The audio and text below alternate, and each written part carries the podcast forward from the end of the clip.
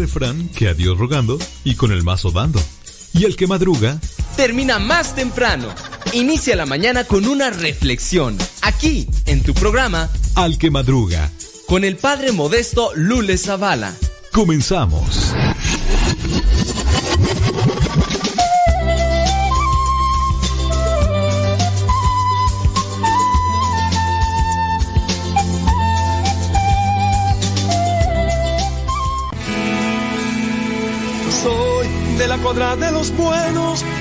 De guerreros, de la gente del Señor.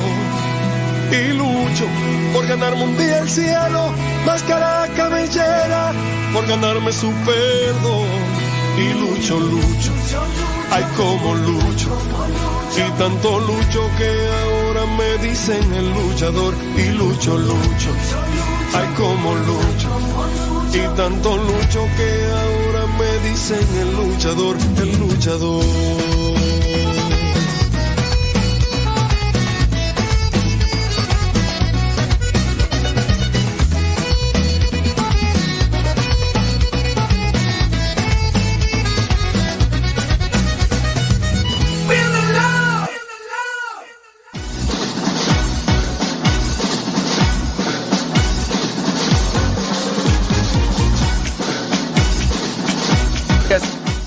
Las 6 de la mañana con 5 minutos hora de California.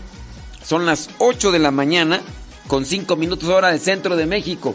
Son las 9 de la mañana con 5 minutos hora de Nueva York, la Florida y otras partes de la Unión Americana. Yo espero que la estén pasando muy bien, contentos, felices. Acá con una lloviznilla que cayó ayer y en la madrugada aquí en México, fresquecito, frillecito, sabrosito. Y, pues sí, es jueves, jueves eucarístico. Oiga, me puse a revisar los mensajes que nos han llegado con relación a una pregunta que hicieron, de la cual se desprendieron muchas interrogantes y suposiciones, y que hasta el día de hoy en la mañana todavía sigo por ahí contestando con relación a los padrinos. Pareciera ser que, pues sí, pues que hizo un cierto tipo de algo. Dice, discúlpeme, pero yo no digo de la oración que el pueblo hace cuando está hincado justo con el sacerdote. Ok. Es que una persona me hace preguntas, pero este, pues no le, no le entiendo bien a su pregunta. Dice, ¿qué oración hace? ¿Qué oración se hace cuando el sacerdote hace la consagración? Y yo le digo que se hace la, la plegaria eucarística. Dice, ¿y qué significa? Pues no es que signifique algo la oración, es una oración que se hace para invocar al Espíritu Santo. Y me dice, ¿y por qué? ¿Y por qué es lo que se dice? Ya tampoco yo no le entiendo. Y ya después lo digo, pues, este, pues, y ya le digo, solo entiendo Señor mío y Dios mío. Y yo ya tampoco no le entiendo. Entonces le mando toda la plegaria eucarística. Después me dice, discúlpeme, pero yo digo una oración que el pueblo hace cuando está hincado justo cuando el sacerdote levanta el pan y el vino. Se escucha algo de Señor mío y Dios mío. Bueno, déjame responderle porque muy posiblemente no nos esté escuchando esta persona. No es una oración eh, litúrgica es más bien del pueblo. Y eso es lo único que dicen. Y ya, no es que la gente tenga que hacer una oración cuando el sacerdote está haciendo la plegaria eucarística. Sí, yo solamente les pido pues de cuando hagan sus preguntas pues sean un poquito más claros para entenderles porque pues no, no les agarro. Yo creo que la persona no me está escuchando, pero no eso de Señor mío y Dios mío. Eso es una oración de la, del pueblo. No es que tenga que decirlo la gente. La plegaria eucarística va marcando allí. El sacerdote dice esto, el sacerdote responde eso. Por ejemplo, yo le mandé a esta persona que nos hacía eh, le mandé lo que vendría a ser la plegaria número 2, ¿no? Y entonces ahí va diciendo, la, la, rúbrica le va diciendo lo que el sacerdote dice y lo que el pueblo dice. Pero nunca nunca dice ahí, el pueblo tiene que decir esta oración, Señor mío y Dios mío. No, no está. Esa es una oración del pueblo. Y ustedes van a preguntar, ¿de dónde la tomo? Pues en este caso la tomó solamente de lo que es el pasaje bíblico donde se presenta que Jesús después de la resurrección se le presenta a los apóstoles cuando ya está Tomás, después de que Tomás el apóstol dijo que él no creía, y entonces dijo, a ver Tomás, ven, mete tus manos aquí, mira aquí donde están así. Señor mío y Dios mío, dice ahí el pasaje evangélico. Y entonces, el pasaje bíblico, entonces de ahí la gente toma de decir, Señor, creo, estoy en el momento de la consagración y por eso dicen, Señor mío y Dios mío. Pero esa es más bien una expresión popular. No es que sí, ay, tienes que decirlo, porque si no, no, lo dices, este, no va a ser efectiva la consagración, no. Y se acepta, sí se acepta. No es, no es otra cosa más, es como una jaculatoria. Pero sí, pues este, yo solamente les pido, ¿verdad? Que cuando nos hagan sus preguntas, creo que sí está escuchando, ¿no? Sí, sí está escuchando. Bueno, entonces no sé, ya espero que haya quedado respondida esa duda de qué es lo que dice la gente. Esa es una expresión bíblica, pero no es una expresión litúrgica. En este caso, no es que lo tenga que decir la gente. Si tú le echas una revisadita a la plegaria que te mande, ahí están las rúbricas y dice, el sacerdote dice esto, el pueblo responde esto. Y eso de Señor mío y Dios mío, pues es solamente una expresión de fe, de piedad, tomada del momento en el que Jesús, en el que el apóstol Tomás Primero dijo que hasta no ver, no creer, y después ya cuando se le apareció, ahora sí le dijo, y ya dijo, Señor mío y Dios mío. Y le dijo Jesús, ¿crees? Nomás porque me has visto, dichosos los que creen sin haberme visto. Y ya, eso es lo que uno, lo que hace. Bueno, señoras y señores, gracias. Dice oraciones, dice eh, por el señor Ajoqués, así se llama, Ajoqués Medina dice que está en el hospital, está enfermo, está en una cirugía. Bueno, pues este lo ponemos en oración para que el Señor se manifieste, como él quería comentar. Miren, pues ayer hicimos una pregunta de la cual pareciera ser que muchos, bueno, sí, puedo decir que más de 10 mensajes que estuve revisando me confundió. Ay, no, yo no sé. El problema para los que no escucharon el programa fue el siguiente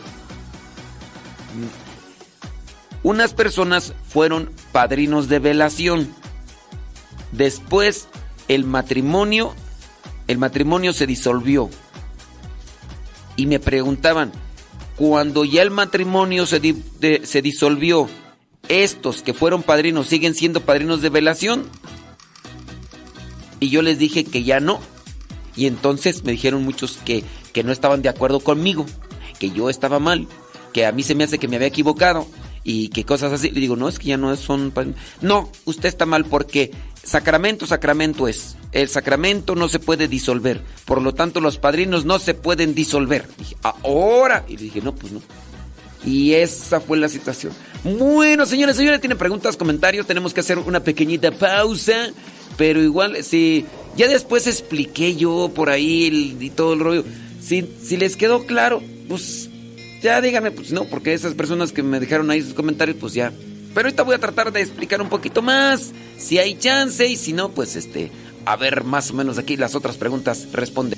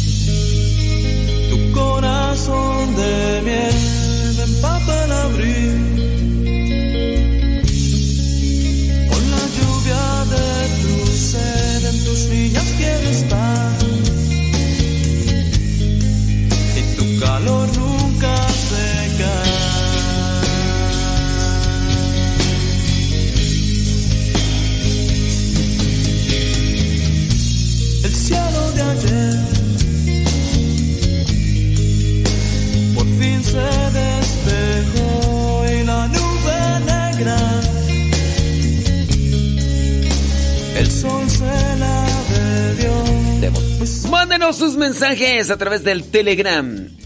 a través del Telegram, arroba cabina radio sepa. Arroba, arroba, arroba, arroba, arroba. Pon el signo de arroba cabina radio sepa. Todo junto, arroba cabina radio sepa. Saludo a los que ya se asoman por ahí. Está Fernando. Saludos. Eh, Rosalía, saludos. Una pregunta dice acá. Mm, acá en New York, el misal, sí. Eh, el misal, sí, hay una oración que dice, Señor mío y Dios mío. Pero ¿cuál misal tú dices? ¿El misal del el pueblo o el misal romano? ¿Tú te refieres al misal popular? A, lo, a las al misal que está para la gente o tú dices el misal romano. Porque bueno, una cosa es el misal popular, ¿no? En el caso de muchas iglesias tienen esos misalitos, pero esos misalitos en sí son, digamos, del pueblo. No es el misal romano. Ahí yo pregunto, ah, es el misal del pueblo. No, no, en el misal del pueblo se incluye esa oración o incluso se pueden agregar otras oraciones. Ahí sí, pero en el misal romano, digo, menos de que la conferencia episcopal de repente diga, Ay, ¿sabes qué? Vamos a agregar eso y lo, ponen ya, pero eh, acá en el de México no está en el misal romano. Sí, ándele pues. Gracias, muchas gracias. Saludos, dice Sara Casillas. Buenos saludos, gracias. Este, ¿quién más tú? Beatriz Cristóbal, saludos.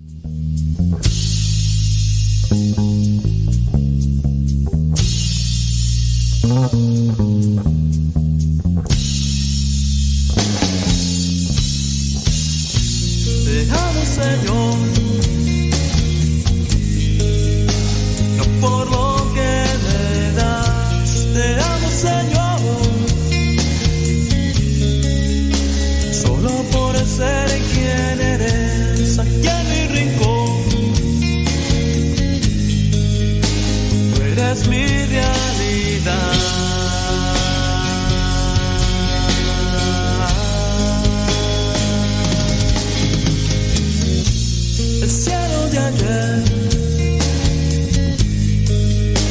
por fin se despejó y la nube negra. El sol se la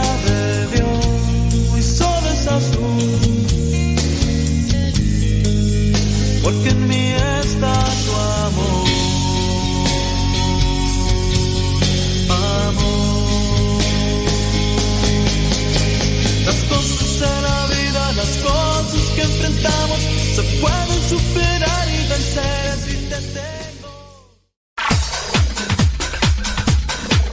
santo no es aquel que nunca ha pecado, sino aquel que se levantó de sus miserias. Vamos a escuchar el segmento El Santoral de hoy y aprendamos de aquellos hombres algunas enseñanzas para poder mantenernos en el camino que nos lleve al encuentro con Cristo, es decir, en el camino de la santidad.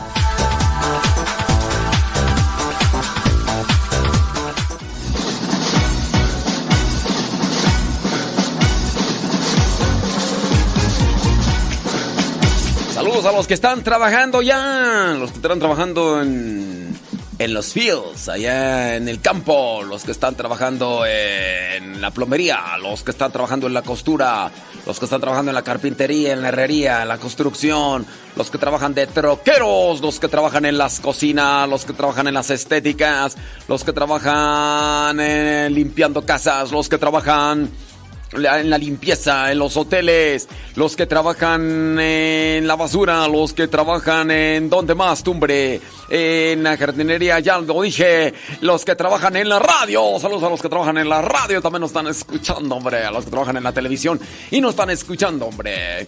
Vámonos, si tienen preguntas, láncenlas y ahorita vamos a tratar de responderles en la medida de lo posible. Tiene comentarios también. Vámonos con el santonal del día de hoy. La iglesia nos presenta hoy 12 de enero a San Arcadio.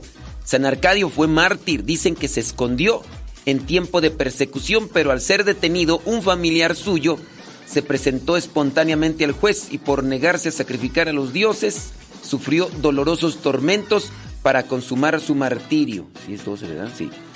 También la iglesia hoy tiene presente a Santigrio, presbítero y Eutropio, lector a los cuales en tiempo del emperador Arcadio se les acusó falsamente de haber incendiado la iglesia principal y el palacio senatorial como reacción al destierro del obispo.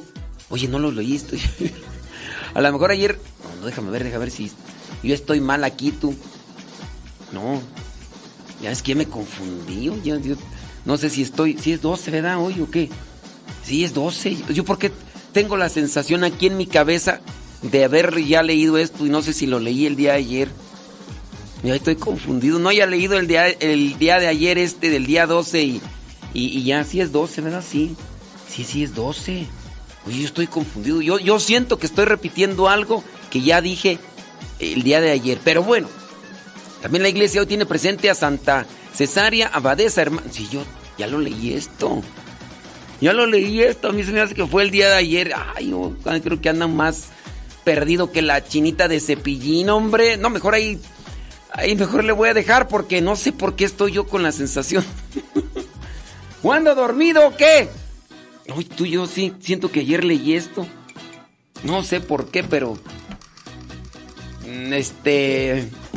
Sí, es 12. Sí, no, es ver si estoy despierta. Déjame pellizco porque tengo yo esa sensación que ya repetí esto. Y, no fue hoy, obviamente. Fue este. Pues, tuvo que hacer, haber sido ayer, pues, ¿cuándo más? Pues, ni modo que que me acuerde de hace un año y que diga, no, lo, repetiste hace un año, acuérdate. Pues, pues no, ¿verdad? Déjame ver, entonces, bueno, la iglesia hoy tiene presente a San Victoriano, que habiendo nacido en Italia abrazó la vida monástica. Sí, ya lo leí. Entonces ayer me equivoqué. Ni modo, pues, ya mejor ahí me dejo. Sí, porque yo siento que ya lo dije y estoy mal. Sí, es 12. Mañana sería 13, dice. Mi cumpleaños. Uy, sí, ya. ya. Sí, pero yo tengo la sensación que ya lo dije. No, dice, dice que sí lo leí ayer. ándele, pues sí lo leí, ándele, pues, pues sí lo leí ayer.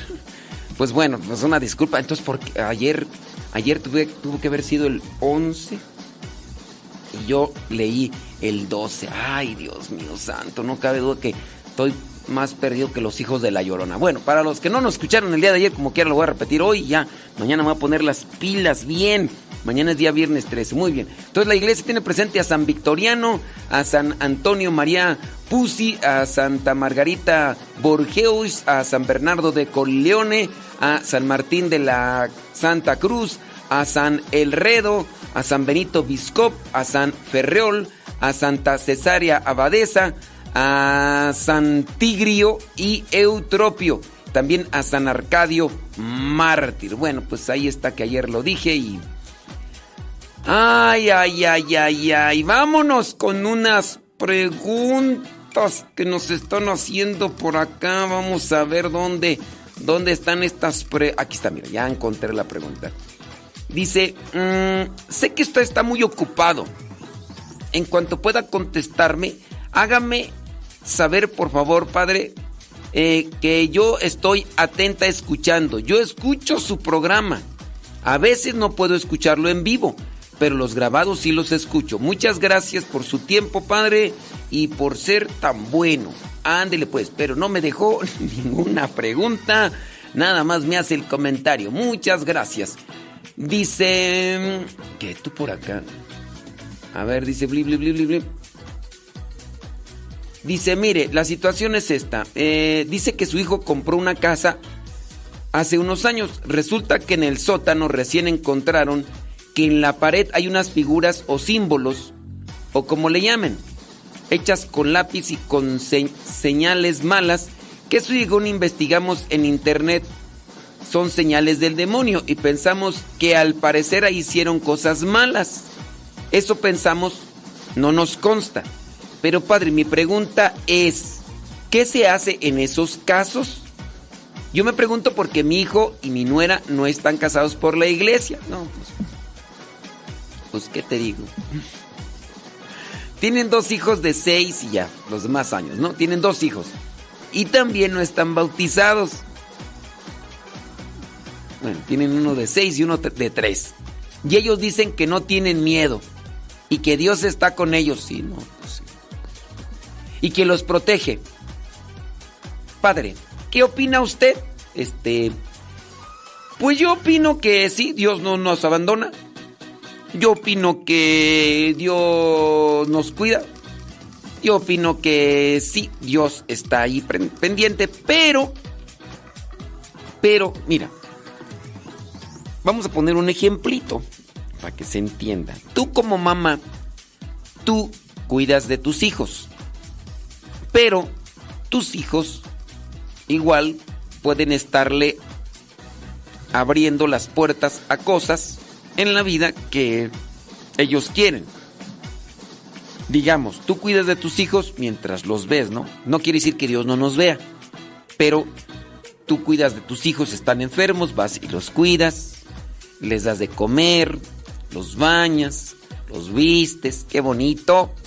Pero tu hijo, en cierta forma, él ve en el celular cosas, va con sus amigos y hace cosas. Hay cierta situación en la que Dios cuida de nosotros, pero cuando nosotros le damos apertura o cuando le abrimos la puerta a cierto tipo de cosas, pues sí, Dios nos cuida, pero Dios también nos da una libertad y tampoco nos obliga. En su caso, si la persona quiere estar sin sacramentos, en este caso ellos no quieren casarse, no quieren bautizar a sus hijos, pueden decir que Dios los cuida. Si Dios nos cuida, en cierto modo, tenemos la, el sol, tenemos la naturaleza, tenemos el aire, Dios nos cuida. Pero todos los días nosotros podemos estar haciendo cosas de las cuales vamos a tener un efecto o un resultado. Ellos quieren estar lejos de los sacramentos. En esa casa, en el sótano, encontraron estos signos que indican o dan indicios de que algo hicieron. Bueno, ya desde el hecho mismo de que las personas quieren estar sin sacramentos, es no dejo entrar a Dios en mi vida. O sea, sí, Dios me cuida y todo, sí, pero yo no dejo entrar a Dios en mi vida. No quiero tener los sacramentos conmigo. Hay un posible riesgo de que sucedan cosas graves con relación a lo espiritual. Sí, hay riesgos. La persona está indefensa. La persona no, no le quiere dar ese espacio a Dios en su vida con los sacramentos. De que trabaje el diablo, trabaja el diablo. Si en ese lugar se hicieron invocaciones, muy posiblemente haya una infestación. Es como como el sistema inmunológico, el sistema inmune, lo que son las defensas. Sí, la mamá lo cuida, la mamá le pone el suéter, la mamá le pone una gorrita porque no le pegue el frío, pero ellos no se cuidan en su organismo, en su alimentación y lo que vendrían a ser sus defensas están bajas. Se acerca a los lugares donde hay virus o bacterias, muy posiblemente van a pescar una enfermedad. En lo espiritual también viene a suceder lo mismo. Pues ellos pueden decir cualquier cosa, pero de lo de que son personas en alto riesgo de salir afectadas por lo espiritual, lo son, porque no le están dando ese espacio a Dios en sus vidas.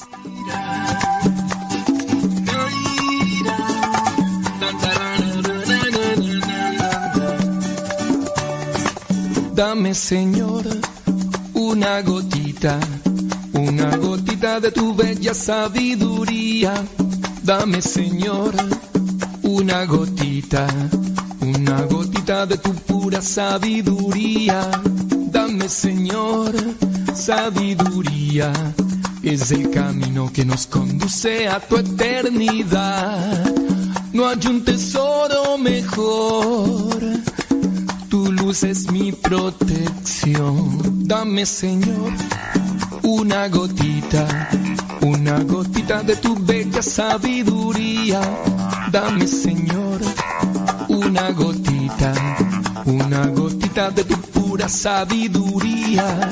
Dame, Señor, sabiduría. Es el camino que nos conduce a tu eternidad. Mándenos sus mensajes a través del Telegram, arroba cabina radio sepa. Arroba cabina radio sepa, muchísimas gracias. Los que nos están mandando ahí sus mensajitos. Bli, bli, bli, blu, blu, blu. Ándele pues. Salud, saludos a Verónica Vega, Ernesto El Purro, Carmela Aviña. Eh, sí, ah, no, sí es cierto, Carmela Aviña. Yo pienso que así es cierto. Tú tienes toda la razón. Saludos a Iván. Iván. Iván. Iván. Ah, se levantó temprano Iván. ¡Wow! ¡Felicidades! Iván. Saludos a Estela Flores. Gracias. Dice. Que tú. Ay, Jesús. ¿Cómo dice? Y sigue sin trabajar y pidiendo. Que tú. Dice. Hay un caso que así vive la persona, le dice a uno que no tiene en veces ni para comprar comida, pero a veces bli bli bli bli bli. Que si lo, si lo leí ayer. Ah, sí es cierto. Bueno, bueno, gracias. Ah, así es, Carmela Viña, tienes toda la razón. Toda la razón. Sí. Ándele pues. Claudia. Anel Ramos, Ofelia Mata. Judí, Sara Casillas, gracias. Sí, no me acuerdo por qué dijo del familiar que se presentó. Ah, es cierto. Dice... Y por eso decimos, Señor mío, Dios mío, y, y otros le agregamos más. Ah, es cierto. Mejor, tu luz es mi protección. Solo tu sabiduría. Dame, dame, dame, mi Señor. Dame sabiduría. Dame, dame, dame, mi Señor. Lléname de paz. Dame sabiduría para fichar. Dame, dame, dame, mi Señor. Dame sabiduría. Dame, dame, dame, mi Señor. Dame, Señor. Dame, Señor. Dame, Señor. Dame, Señor.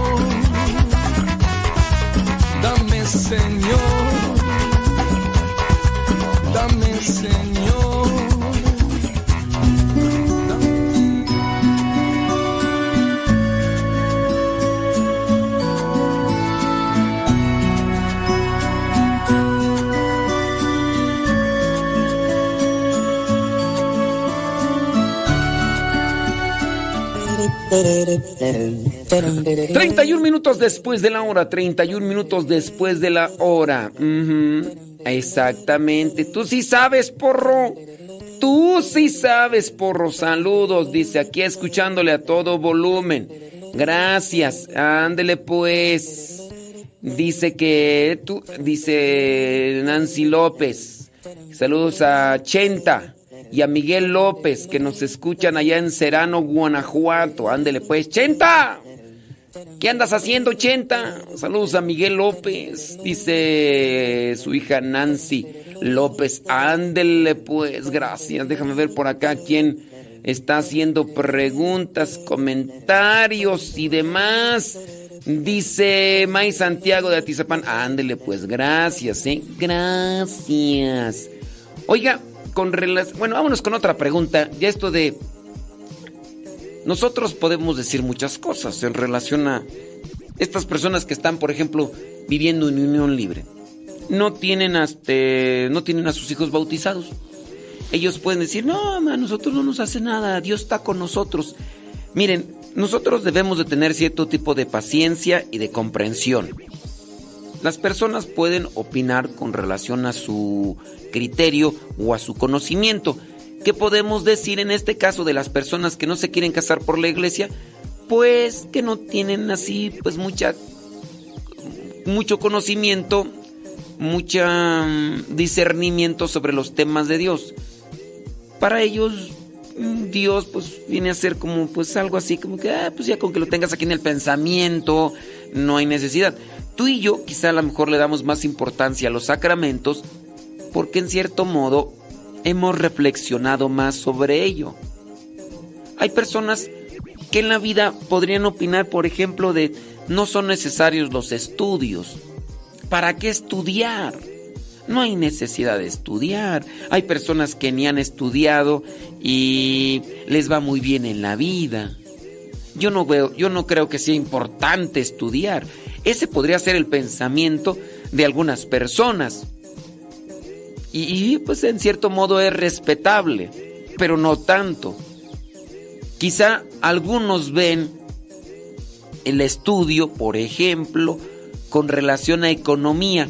Mira, fulano de tal se tituló de ingeniero, de licenciado, y mira en qué casa vive.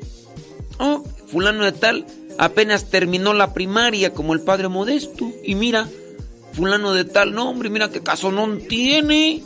Mira qué camionetota tiene. Uf, no, y y trae como cinco celulares. Y los cinco celulares son de, de los más modernos. Uf, ¿para qué estudiar? No, no es importante estudiar.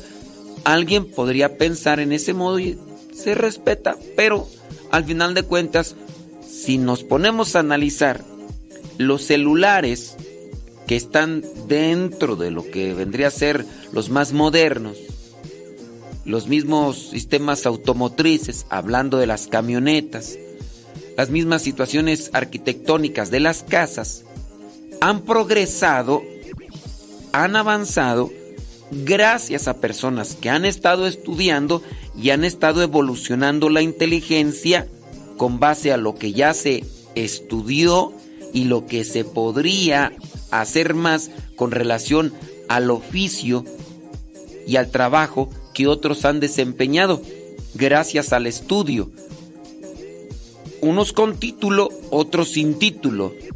Pero al final de cuentas el estudio da ese plus y nos da esas ventajas. Yo mismo puedo estar ahorita con un micrófono, con micrófonos que se han ido desarrollando. Yo de que tengo la cuestión de la en la radio trabajando, así haciendo mis pininos desde el 2009. En el 2009 no había este tipo de micrófono que tengo ahorita. Estamos hablando del 2009, no había este tipo de micrófono. Y si lo había, estaba allí por ahí escondido en una forma de prototipo o de prueba. Pero gracias a que personas han estudiado la cuestión tecnológica, ahora tenemos este, estos tipos de micrófono que son mejores que los de hace 10 años. Quizá a lo mejor los que han hecho este tipo de cosas no son millonarios, pero gracias al estudio, bueno, esto solamente como una analogía de ¿Sirve o no sirve estudiar? Si las personas podrían decir, no sirve eso de, Dios, pues es porque tienen poquito conocimiento. Así como las personas podrían decir en su caso del, del estudio, no sirve estudiar porque hay otras personas que viven mejor. Hay que ser comprensivos y hay que ser pacientes con las personas que opinan en esa línea de eh, no, pues ¿para qué me caso? ¿Para qué, ¿Para qué bautizo a mis hijos? Acabo de todas maneras, Dios está con nosotros, Dios nos cuida. Bueno, pues en cierto modo yo respeto tu comentario, pero no estoy de acuerdo, ¿verdad? Porque en la medida en que más conozcas de Dios, más podemos avanzar en la vida y más bien podemos estar, más podemos progresar espiritualmente y moralmente. Alguien que muchas veces no progresa moralmente es porque no ha progresado espiritualmente. Personas que han fallado en su situación matrimonial y que siguen fallando no buscan un progreso espiritual. Dígase de aquellos que han abandonado a su esposa, que han dejado abandonado a sus hijos, que andan brincando de una allá, pues en cierto modo vamos a decir, no tienen un progreso espiritual y por lo tanto no tienen un progreso moral. Y habrá algunos, ¿verdad?, que solamente en forma de maña, en forma de, de chantaje, no, no en forma de engaño, aparentará, van a aparentar, aparentar tener conocimiento, pero no, aparentarán entonces que tienen conocimiento, pero pues en realidad nomás lo hacen solamente para taparle el ojo al macho. Entonces, pues hay que ser comprensivos con estas personas que dicen, no, pues para qué nos casamos tienen poco conocimiento. Es necesario el conocimiento si tú y yo valoramos los sacramentos y buscamos los sacramentos y quisiéramos que otros tuvieran los sacramentos porque quizá hemos ya experimentado y conocemos algo que ellos no conocen. tenemos experiencia y tenemos el conocimiento de algunas cosas que ellos no tienen. Y por eso es que lo defendemos y invitamos para que también lo asuman y lo vivan en sus vidas. Déjeme ir a otra preguntita, ya son 39 minutos después de la hora, a tiempo con el tiempo para que lleguen a tiempo. Dice, mm, recién estuve en una reunión familiar y, toca, y tocaron el tema de las tarifas en la iglesia. Eh, que, que la iglesia católica tiene para celebrar las bodas, los bautizos. Y comentaron por ahí que es una mafia. Y yo me molesté un poco. Y solo les dije que eso no es verdad, que la iglesia tiene gastos. Y para ello es lo que se cobra por las celebraciones. ¿Qué opina, padre? Bueno, pues no es mi opinión. Es, eh, es lo que te mencionamos como verdad. Sí, se le llama estipendio.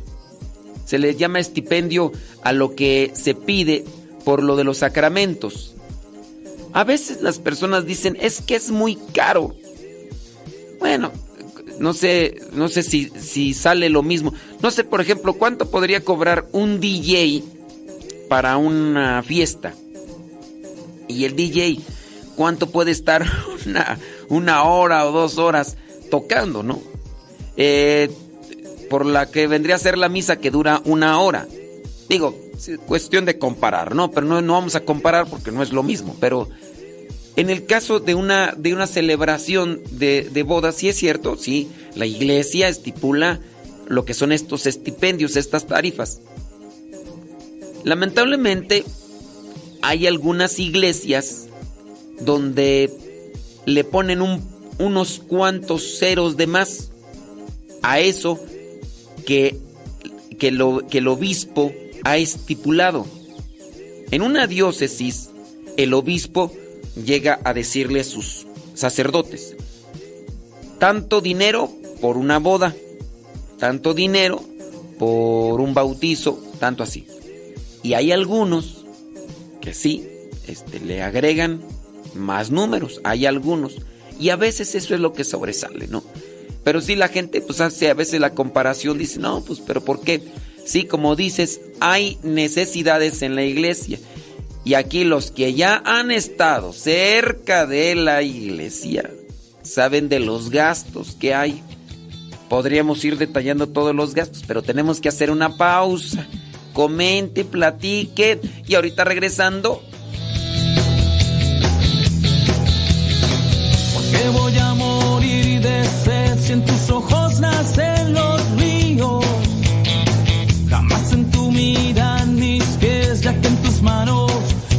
Háganos su comentario ahí a través del Telegram, arroba cabina radio sepa.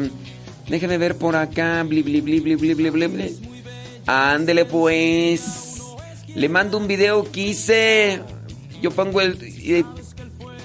Ándele pues. Ay, Jesús del huerto, ahí en el trabajo. Eso es el Beto Díaz. Trabajando allí en la fábrica, pero a todo volumen. Mira pues, hombre. ¿En dónde está? Allá en Hickory, Illinois. Dice 30 grados Fahrenheit sobre cero. Pero trabajando ahí con las máquinas y a todo volumen con las bocinas escuchando. Gracias, Beto Díaz. Saludos, dice. ¿Qué tú? Pero es según un- uno se acostumbró. Bueno, yo también aún tengo el respeto de. Así es. Así es. Ay, Dios mío santo. Déjame ver acá. mm, ¿Quién hace preguntas? Una duda pregunta. La mayoría de nosotros decimos tenemos tantos años de casados. Contamos desde que nos juntamos. Cuando en realidad pasamos algunos años y nos decimos. ¿Y nos qué? Decidimos a recibir el sacramento. La, la pregunta es. ¿Está bien contar el tiempo desde.? No, mira. Es que. Bueno, ahorita vamos a tratar de responder esta cuestionante. Ya lo hemos platicado un poquito más. y no sé si fue la misma tuya. ahorita la comentamos. Muy bien. Dice. Gracias. Ándele pues. Dice: Las personas que están sin sacramentos son más vulnerables que las que los tienen, sí. Ahorita vamos a responder a esta cuestionante. Saludos a Mari Aguilar. ¿Desde dónde tú? Desde Indianápolis. Mira, cuando no estás, cuando no estás con los sacramentos, cuando no estás con Dios, pues estás con pecado, ¿no? Entonces, al estar en pecado, la persona es más vulnerable a ataques del maligno. Cuando estás enfermo, cuando estás enferma, estás más vulnerable a que los virus que andan en el ambiente te peguen más. Si andas débil, si andas con una anemia y de repente te encuentras un virus por ahí, las enfermedades te, te pegan más. También en lo espiritual, también en lo espiritual. Cuando estás bien recargado de las cosas de Dios, los sacramentos fortalecen. Entonces, en cierto modo, resistes más, resistes más las tentaciones, resistes más los, los ataques. Ahorita vamos a platicar un poquito sobre esas cuestiones. Chele Beto Díaz, eso es Toño, Pepito y Flor. Saludos, dice. Ah, están escuchando en el gimnasio. Están escuchando en el gimnasio y al mismo tiempo están escuchando nuestro programa. Me imagino ahí, dice, un, dos, tres. Oye, ¿por qué le estás dando más rápido? Es que por el programa se puso más intenso. ¿Qué música está escuchando? ¿Cuál música? Estoy escuchando un programa de radio. Ay, Dios mío santo. Eh, saludos, dice. Eso, Verónica Flores, Pati García, Rosa Escalante, Estela Flores. Imelda Faguaga, May Santiago, Tere Medina, Verónica Vega, Carmela Viña, Juan Castillo, María Aguilar, échele. Háganos ahí la pregunta en el Telegram. Anel Ramos, saludos. Eso. María y Ricardo dice que están ahí, eso. Coloreando y palanqueando, un nuevo coloreando y palanqueando. Un corazón regresó hacia Dios,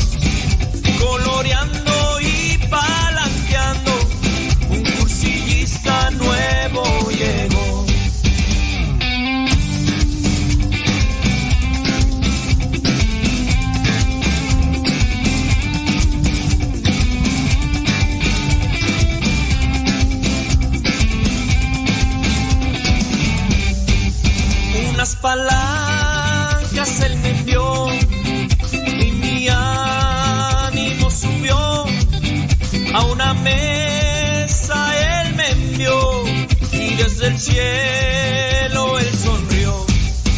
Coloreando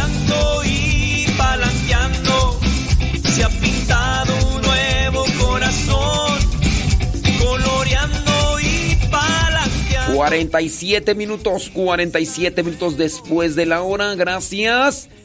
Dice, ayer escuché algo que dijo sobre personas que hacían cosas no buenas sobre Dios. Entonces nuestros rezos no les ayudan a salir del purgatorio. Este... A ver, a ver. No confundamos las cosas, ¿ok? Bueno, es que a veces también ustedes escuchan una cosa, que, o oyen más bien una cosa que no, que no dije yo. Ayer escuché algo que dijo sobre personas que hacían cosas no buenas sobre Dios. No sé a qué te refieres. Después agregas, entonces nuestros rezos no les ayudan a salir del purgatorio. Ok, cuando la persona muere, pues ya, ¿qué hace? Si yo digo que hay personas que hacen cosas no, buen, no buenas sobre Dios, estamos hablando de las personas que todavía están vivas, ¿no? Pero aquí es un comentario así como que hablando de las personas vivas y después de lo del purgatorio, entonces ahí ya no sé este eso ahí de lo que lo que comencé diciéndoles al inicio del programa. Sean un poquito más claros en sus preguntas y así pues uno podrá dar una respuesta un poquito más clara. Si no, pues me confunden más y me voy a perder como la chinita de cepillín. Dice una persona acá, las personas que están sin sacramento son más vulnerables que los que no las que los que que las que los tienen sin sacramento. Sí. Una persona que está sin Dios pues es Una persona que está sin Dios no quiere estar con Dios. Entonces, ¿para dónde se va? Le dice no a los sacramentos. Entonces, si le dice no a los sacramentos, le dice no a Dios. No puede decirle sí a Dios y no a los sacramentos. Cuando le dice no a los sacramentos, le dice no a Dios. Y si no está con Dios, ¿con quién está? Pregunto. A ver, échenle un poquito ahí de, de cálculo. Si le dices no a la oración, si le dices no a la palabra de Dios, si le dices no a los sacramentos, le dices no a Dios. Y si le das la espalda a Dios, ¿en dónde estás? ¿O a quién si le dices sí? Mm, yo creo que es, se entiende, ¿no? Mm, no es que te quedes en un punto intermedio de, ah, no, pues, yo, yo, yo ni a Dios ni al diablo, punto medio. Mm. O sea, pues no, o estás, o estás en la lucha de la luz, en la búsqueda de la luz, o estás apegándote a la oscuridad. O habrá un punto intermedio donde dices, no, hay personas que ni con Dios ni con el diablo, pero será así. Por eso, si no tienes los sacramentos, eres una persona más vulnerable a los ataques del maligno, porque caminas en ese ambiente, caminas de ese lado.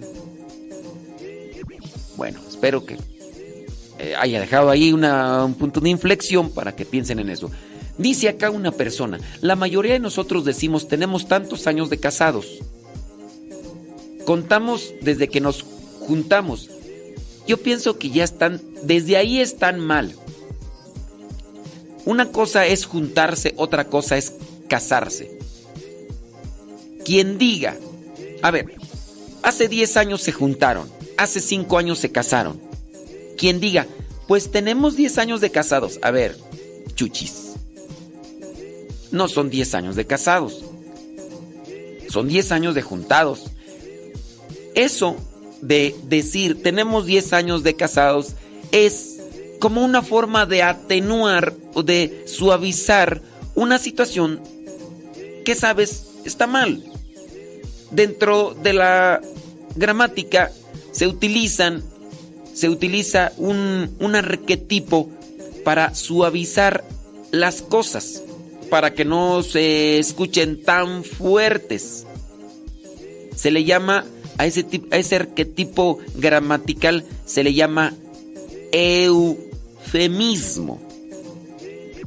Cuando decimos está utilizando un eufemismo, está utilizando una expresión, es una expresión gramatical para no decirlo tan duro, tan fuerte. Ese es un eufemismo. Cuando tú dices, no, tenemos 10 años de casados. ¿A poco sí? Bueno, nos casamos hace 5 años. Entonces no tienes 10 años de casado. No estás celebrando 10 años de casado. Estás celebrando 10 años de juntado. ¿Por qué quieres suavizarlo?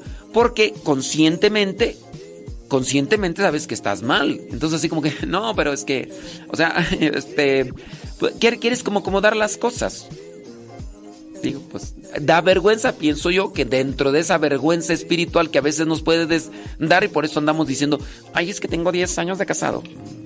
Pues la verdad es que no tienes 10 años de casado. Tienes dos, 10 años de que te juntaste, pero tienes 5 años de casado. ¿Por qué te da vergüenza? Porque pues sabes que estás mal, ¿no?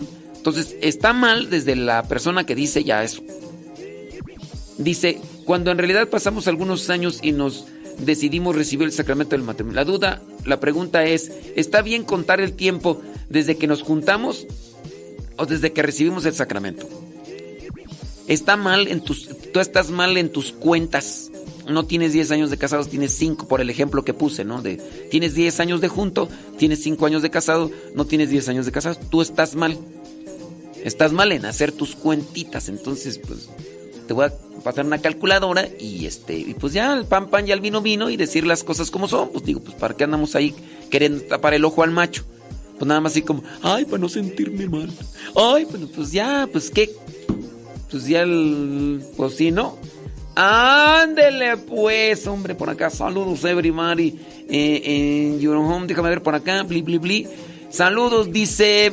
¿Cómo se le llama al que se casó por el civil? Miren, vayámonos al, a la cuestión literal. Se casó por el civil, se casó por el civil. Eso es, o sea, se casó por el civil, se casó por la iglesia. Creo que la, eh, el adjetivo, lo último, es lo que define. Casado por el civil, casado por la iglesia. Vamos a celebrar 20 años de que se casaron por el civil. Ah, pues bueno, ya dilo con todas sus letras. Vamos a celebrar de que tenemos ya aguantándonos 20 años juntos. Juntos. No estamos celebrando el matrimonio. Ya, pues. ¿Para qué andar ahí queriendo esconder las cosas o suavizarlas? Pues no. Vas a celebrar tus 10 años de boda por el civil. Celébralos, pues si quieres. Pues por lo menos pues es ya el tiempo que has luchado. Porque si has luchado, ni me digas que no. ¿Quieres celebrar lo de las bodas? Nada más que a veces pues si uno quiere presentar lo, lo bonito, ¿verdad? Pues tenemos 20 años casados por la iglesia. Eh, no, apenas hace 10. No, pero es que también cuentan, sácate a volar. Sácate a volar, ¿no? Pues, pues digo, pues a qué andar ahí queriendo suavizar las cosas.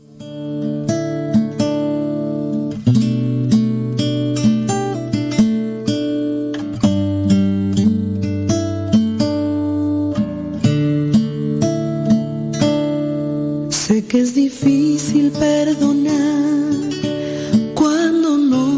sabes amar. El rencor es algo tan amargo adentro. No te dejas sonreír, ya no puedes vivir. porque no dejas eso atrás y empiezas a amar? Alguien que te amó propia vida la entregó para que fueras libre de este cautiverio. Él perdonó a los demás sin importar si hicieron mal, porque en lugar de odiar no decides hoy amar.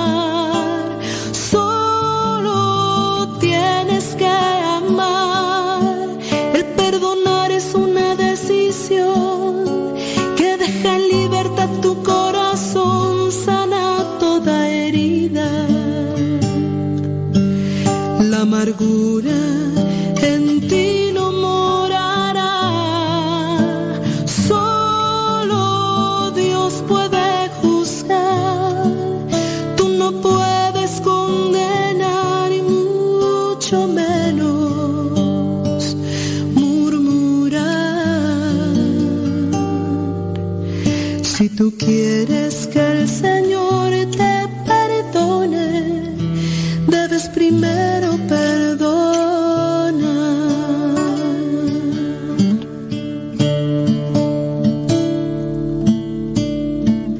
Señor, Señor, enséñanos a perdonar, como un día tú en la cruz justificaste nuestro gran error, diciendo, Perdónalos, porque no saben lo que hacen.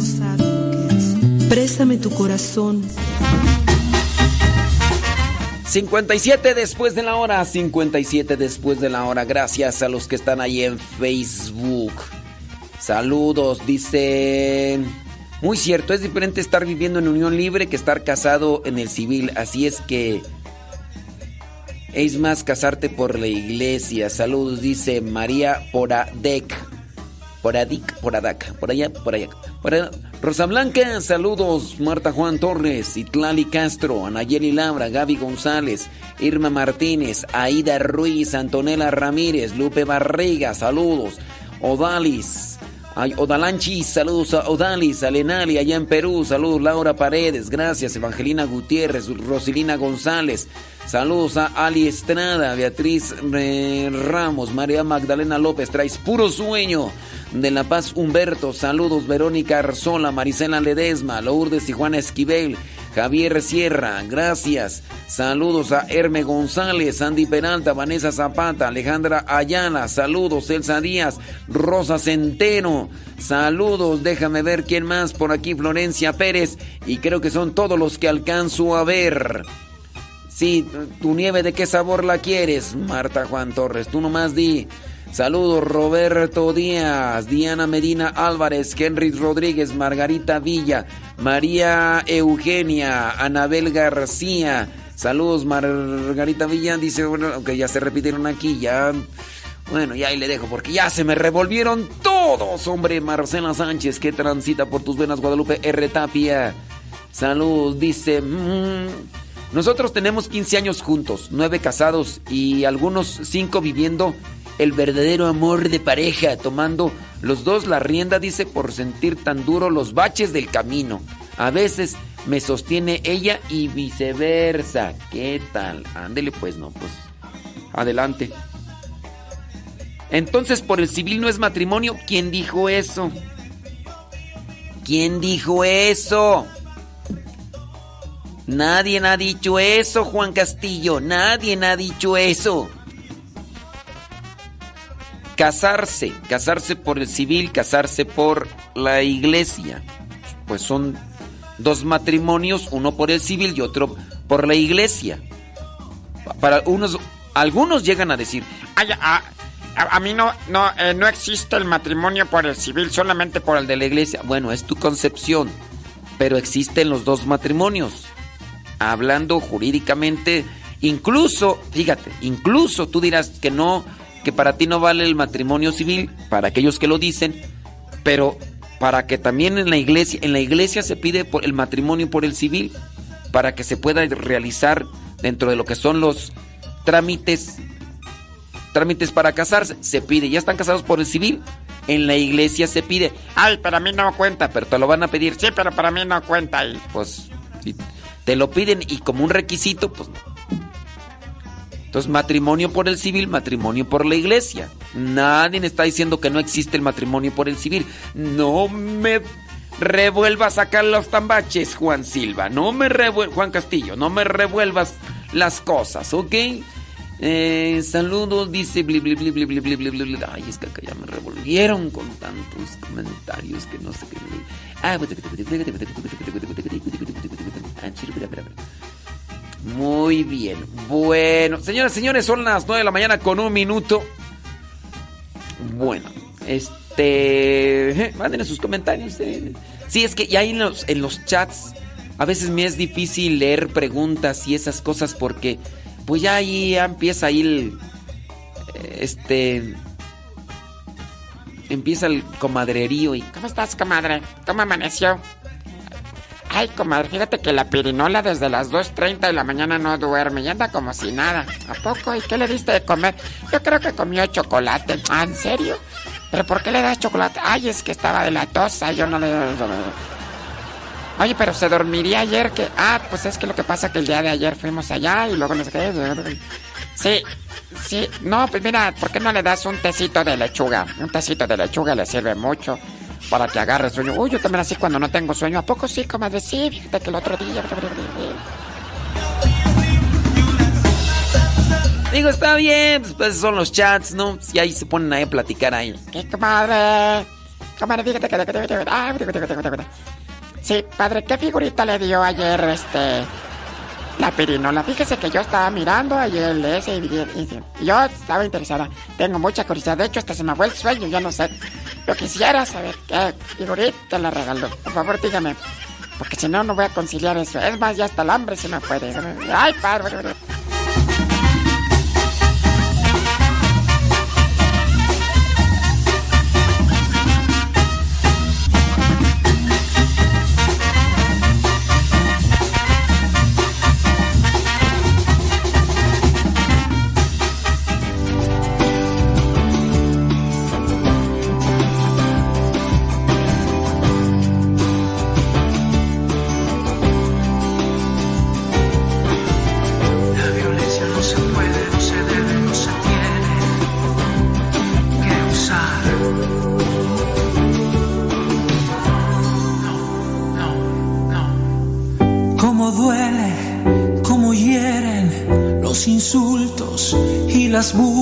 Déjenme en paz.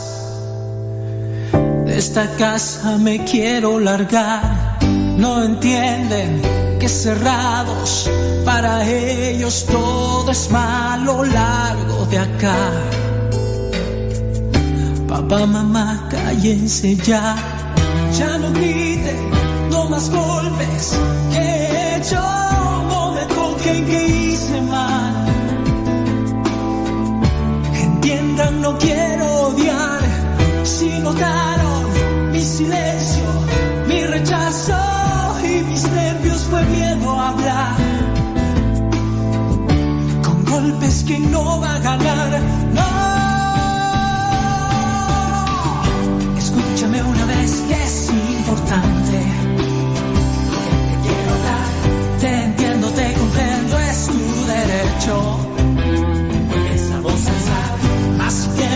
Es porque tienes. Tienes que perdonar. Rechaza esa rabia que sin ganas es más fácil tu caminar.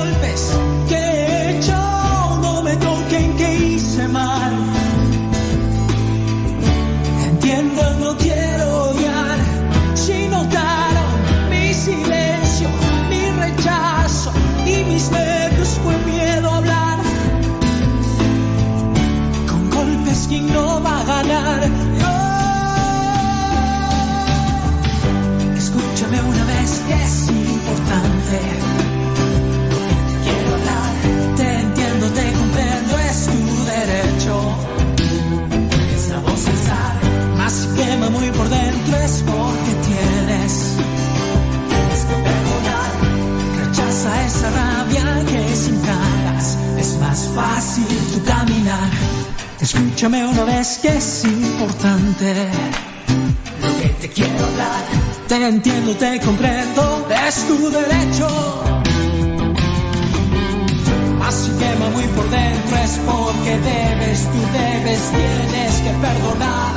Rechaza esa rabia que sin ganas es más fácil. A pesar de todo, hoy perdono lo que hicieron, golpes, gritos, lloros y para estar bien tenemos hoy que hablar. Pensemos en nuestro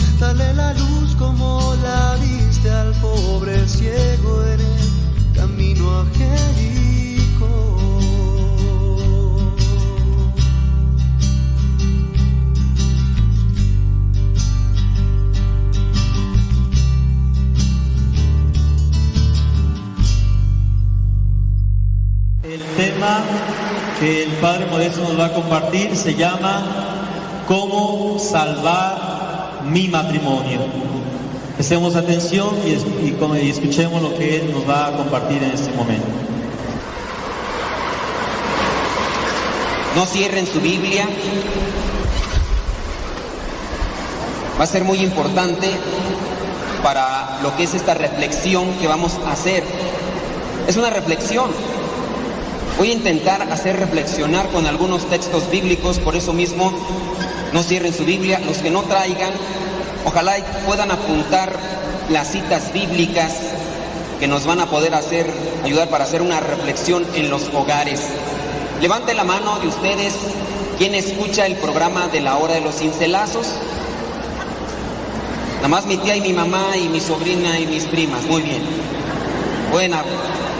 Ok, voy a explicar qué son los cincelazos, porque hay gente que no sabe qué son los cincelazos. Los cincelazos son pensamientos del Padre Luis que se han venido recopilando a lo largo del tiempo y se han guardado en dos libros. Son libros muy pequeños, muy compactos, traen pensamientos. El libro, el libro más compacto es este, ustedes lo pueden llevar a donde quiera, es fácil de llevar. Donde quiera, se lo echan en la bolsa del pantalón y en la de la camisa y por donde quiera ustedes sin ningún problema. No se ve casi el libro, entonces puede servir de mucho. No es cierto, no es ese, no es el libro nomás que estoy. Ya ustedes se la estaban creyendo, ¿verdad? No, el libro es este, miren. Son estos libros así pequeñitos. Te lo metes a la bolsa del pantalón, de la camisa, de la chamarra. Ok. Nosotros en el programa lo que hacemos es interactuar con la gente. Por si un día ustedes tienen internet y nos pueden escuchar, pueden interactuar con nosotros. Yo ahorita voy a hacer algo pequeñito de lo que hacemos en la radio. Eh, voy a escoger una mujer, Roxana. Búscate a una mujer. A ver, voy a preguntar, miren. Son dos libros. El libro número uno tiene, son, el primer libro, 1227, Pensamientos. El segundo, 1199. A ver, ¿cómo se llama usted, señora? Navidad. Navidad. ¿Así se llama? ¿De verdad? ¿Usted entonces para su... ¿Está casada? Sí. Entonces usted para su esposo todo el tiempo es Navidad. ¿El señor vino con usted el señor o se quedó en la casa lavando los trastes? Se quedó en la casa. Lavando los trastes. Esos son los hombres trabajadores, bendito sea Dios. De seguro a muchas esposas se quedó el esposo trabajando allá. Pero bueno, mire. ¿De dónde es, perdón? Chilpancingo Guerrero. De Chilpancingo, Guerrero. Hace poquito estuvimos por ahí en Chilpancingo, ¿no nos vio? ¿Sí nos vio? No, no fue al retiro. Miren, ¿no? su vecina, la que está allá atrás, la chismosita, ahí dice, ella sí fue. Ella. Ella sí fue. Hace unos 15 días estuvimos por ahí en un retiro allá en Chilpancingo. Ok, ponga mucha atención, ¿eh? ¿Qué libro quiere? ¿Uno o dos? No, no. Más bien escoge, porque la otra vez me robaron uno. ¿Qué libro escoge? ¿Uno o dos? Uno. Uno. Ok. El 1 tiene 1227. ¿Qué número escoge del 1 al 1227? Échele porque nomás me dieron 40 minutos. 18. 18. Mire, el número 18 dice, no salga a la casa sin el esposo nunca, porque en la casa quién sabe qué hará.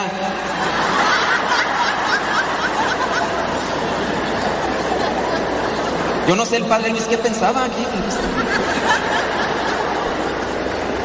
No se crea.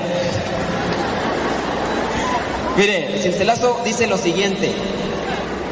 Si amamos a Dios, tendremos suficiente luz para descubrir su amor hasta en los acontecimientos que aparentemente nos parecen adversos.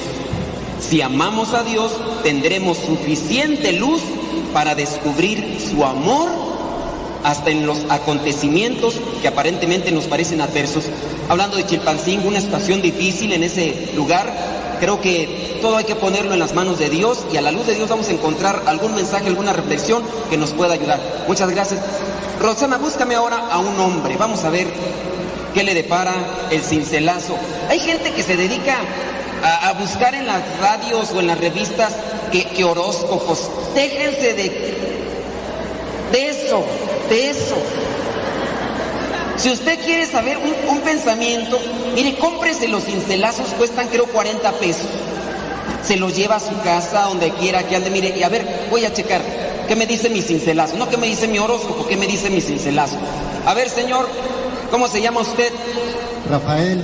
Rafael, ¿no es el que canta? No. No, ok. ¿De dónde es, señor Rafael? De Chicoloapan. De Chicoloapan, bien lejos de aquí. Barba.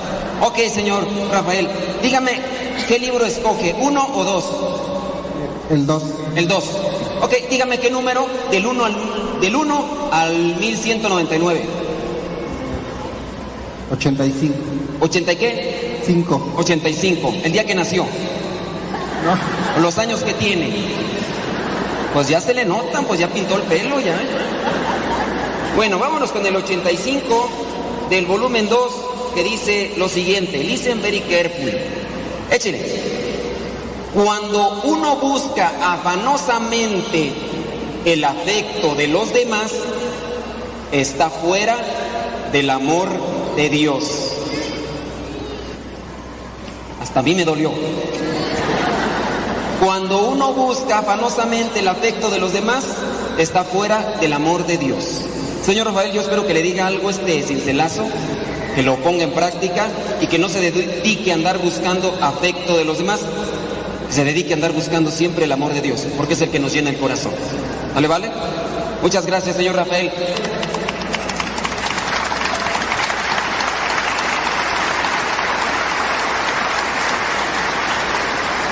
Vamos ahora sí con el tema. Esos son los cincelazos. Ojalá y se los lleven, no están muy caros y les pueden servir de mucho. Eh, pues por lo que veo, casi nadie me escucha en la radio. Tenemos programa de lunes a viernes. Pregunta, ¿quién de ustedes me sigue por Facebook? Un poquito más. O sea que le entra más al Facebook que otra cosa. Puro chisme ahí. Bueno, en el Facebook, ustedes por ahí me pueden encontrar por mi nombre. Yo sé que parezco William Levy, pero no. Mi nombre es Modesto Lule, pueden buscarme por ahí en Facebook. Y siempre, a pesar de que dejo mensajes, fotografías de una cosa y otra, siempre hay como que una guía espiritual. Personas que mandan mensajes y me preguntan cosas. Me ha llegado una, un una pequeña carta de una señora que me voy a dar a la tarea de leer para que ustedes me ayuden con este mensaje. Por eso el tema lo he titulado Cómo salvar mi matrimonio, porque es una señora que está un tanto preocupada en su matrimonio. Voy a leer la pequeña cartita para que ustedes me pongan este, atención, no se vayan a dormir.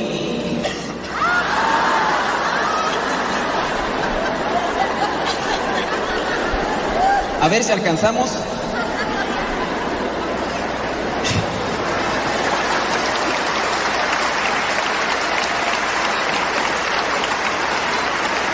Así escriben luego, no me tienen compasión. Me escriben mucho, mucho, mucho, pero bueno, miren, si, me han escrito, voy a presentar lo que son las preguntas que me han hecho constantemente. Ahí obviamente no voy a decir los nombres, ni voy a decir la situación tal como son, pero yo sé que se puede reflejar en cualquier caso de ustedes. Antes de estas preguntas, yo quiero dar respuesta a ciertas personas que en ocasiones no reflexionan y que llegan a juzgar al sacerdote. Porque algunos dicen, cuando no quieren acercarse a una guía espiritual o cosa por el estilo, porque muchos matrimonios están pasando por situaciones difíciles y no falta el amigo, el compañero, el vecino, el familiar que le dice, ve a platicar con un padre, ve a platicar con un padre. Y no hay, no falta aquel señor que puede decir, ¿y el cura qué? Si ni casado está, ¿qué vas a ver de amores? ¿Qué vas a ver de matrimonios? No, nosotros hay que ir con unos que estén casados, este ni qué, qué, qué vas a ver que nos va a ayudar. Y yo digo, tranquilo, calmantes, montes, alicantes, pintos, pájaros, cantores. Las cosas no hay que llevarlas así tan a la carrera. Pongo este ejemplo. Díganme ustedes, ¿quién sabe más de reparar una chapa, un cerrojo? ¿El señor que tiene una sola en su casa o el que se pone a repararlas constantemente? ¿Quién sabe más de chapas y de cerrojos? ¿El que la repara o el que tiene solamente una en su casa? Naturales son los indios, dijo Lino Buitrón. El que la repara. Yo en este caso no puedo decir que la reparo, pero escucho las confesiones de la guía espiritual y voy escuchando la problemática. Y en ocasiones digo, gracias Señor por llamarme a esto. Ustedes saben en qué pasaje de la Biblia Jesucristo instituyó el sacramento del matrimonio. No se acuerdan, se los voy a decir. Lo hizo cuando estaba en la cruz.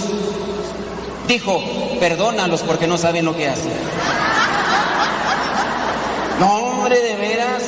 Ahorita los que todavía no se casan están bien contentos porque andan por ahí queriendo conquistar. Pero ya los que se casaron dicen, no, ya no encuentro cómo la salida es lo otro. En fin, vamos a tratar de reflexionar lo que son algunas preguntas. Una pregunta que me llega, Padre, ¿me puede orientar en mi matrimonio? ¿Me puede orientar? La orientación sirve de mucho. Cuando uno no tiene orientación, uno camina como loco, como marihuano para todas partes y en todas partes choca. Uno necesita tener orientación. De hecho, ustedes para venir aquí, los que no habían venido, tuvieron que buscar una orientación. ¿Por dónde nos vamos? ¿Para dónde? Yo les voy a presentar lo que yo desde hace mucho invito a tener en sus hogares, el GPS al cielo. ¿Sí sabe qué es el GPS al cielo? A lo mejor los muchos no. Bueno, el guía roji, ¿sabe qué es el guía roji? Tampoco, valga. El mapa, pues. Miren, para los que están atrasaditos de la, de la tecnología, dijo aquel. Hay una cosa que se llama GPS. Es, incluso en los celulares está, ahí lo pueden comprar el aparatito. Es, está en los celulares. Usted le ponen, quiero llegar a, a Campo Misión, al Centro Nacional de Espiritualidad Misionera. Te va a decir el GPS, no la friegues, no escribas tanto. Pon eh, Cuautitlán Izcalli. Ah, entonces ya pone usted la dirección y el GPS te va diciendo, a 500 metros dobla a mano derecha. Síguele derecho. No te desvíes. A, a 500 metros a mano izquierda. Y te va guiando. Si no le haces caso, al final el GPS te dice, date por perdido. Nos guía el GPS. Ya por eso es mejor que el mapa, ¿no? Porque ya nos va guiando. Algunas veces se equivoca, pero miren, la Biblia es el GPS al cielo. Mucha, muchas personas lo descartan, muchos de ustedes ni la tienen. Y si la tienen, nada más estén polvándose allí en la casa. Ahí con flores, con veladoras, ahí nada más de adorno. Pero no la utilizan. Y luego por eso andan ahí agarrando a cada rata catorrazos, peleándose. Yo los invito a que utilicemos el GPS al cielo. Esta nos guía. ¿Para dónde? ¿Qué hay que hacer? ¿Qué no hay que hacer?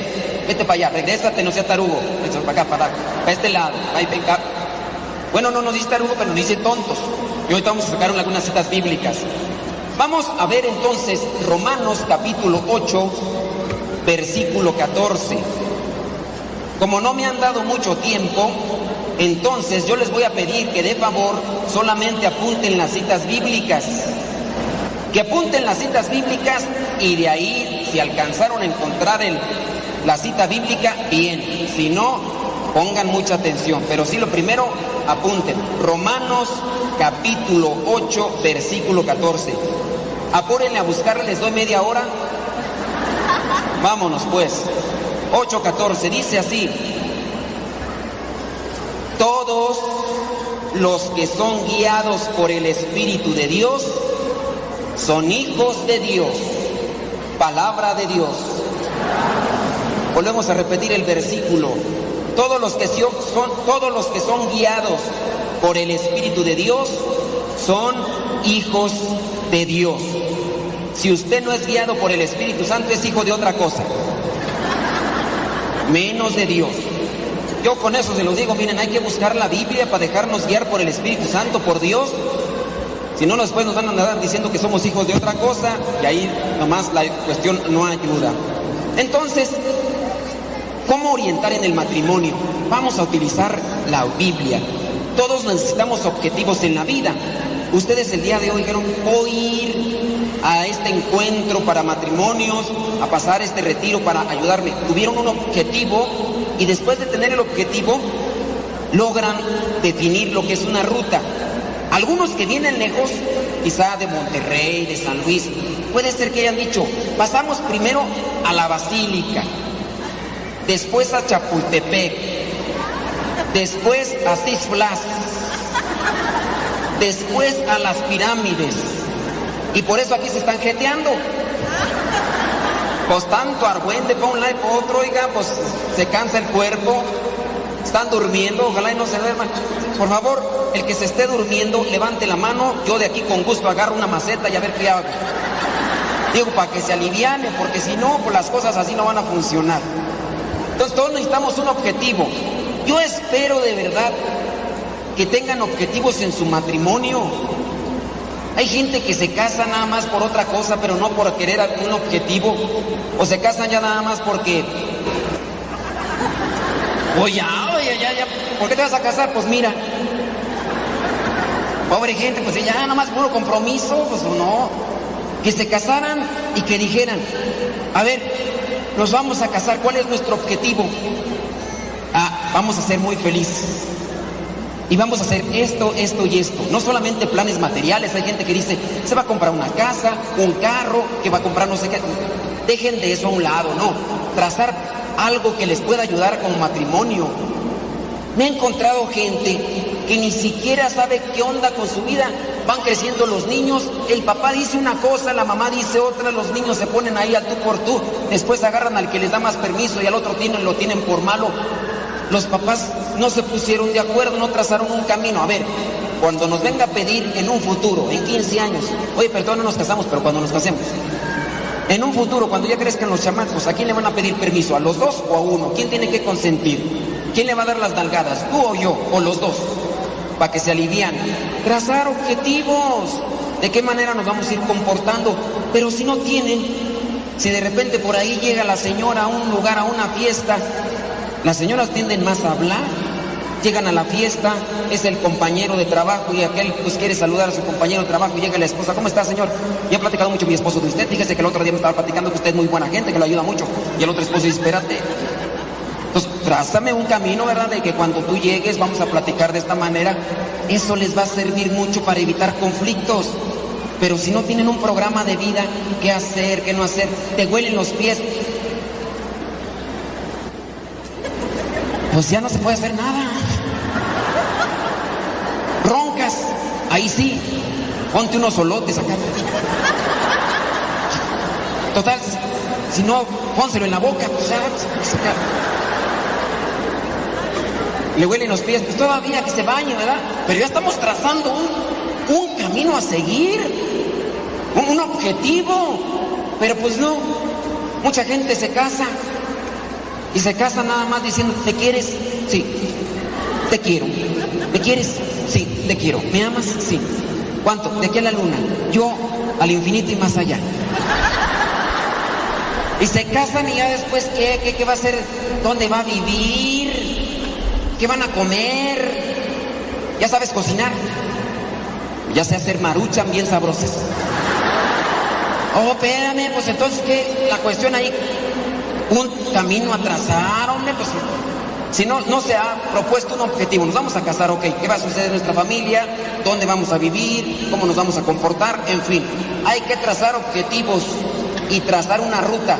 Si usted ya tiene más de 10 años de casado y no tiene una ruta, constantemente quizá tiene conflictos, a lo mejor es porque pues no, tiene que trazar un camino a, a dónde seguir. A ver, cuando yo estoy enojado, ¿cómo te tienes que comportar tu esposa? Así. Ni lo toques, porque si lo tocas explota. Y como la olla de express, ¡pum! avienta todo para arriba y para abajo y queda todo un cochambrero ahí, sucio ahí. Entonces, si te veo enojado así, no que la señora, ¿qué tienes? Nada. ¿Cómo no que nada? Estás ahí, tu carota y todo mal encarado. Que no tengo nada, hombre. Si desde que, desde que llegaste de trabajar te miré con tu carota, algo traes. Espérate, pues. Haces calentar al otro y te calientas tú y al otro. No, hombre, Dios guarde la hora. Un camino a trazar, ¿no? Un camino a trazar. Bueno, otra pregunta que me llegó. Ya tenemos hijos, pero no nos hemos casado, dicen. ¿Para qué casarnos? Alguna vez pregunté en el programa los beneficios de casarse. Yo hoy voy a responder con el GPS. Ok, vamos a ver Romanos capítulo 11, versículo 16. Échenle porque ya se me está acabando el tiempo. Romanos capítulo 11, versículo 16. Apúntenle ya después le buscan porque si no se me acaba el tiempo. Romanos 11, versículo 16. Dice, pues si el primer pan que se hace de la masa está consagrado a Dios, también lo está la masa entera. Y si la raíz del árbol, la raíz del árbol está consagrada a Dios, también lo están las ramas, palabra de Dios. ¿Para qué casarse? Para consagrar nuestra vida a Dios. Y si la raíz está consagrada a Dios, ¿quién va a estar también consagrada? Las ramas. ¿Quién son las ramas? Los hijos. Recibir la bendición de Dios, hombre. Vamos a ver otro, otra cita bíblica con este punto. Primera carta a los Corintios, capítulo 3, versículo 16. Primera carta a los Corintios, capítulo 3, versículo 16. Dice así, ¿acaso no saben ustedes que son templo de Dios y que el Espíritu de Dios vive en ustedes? Palabra de Dios.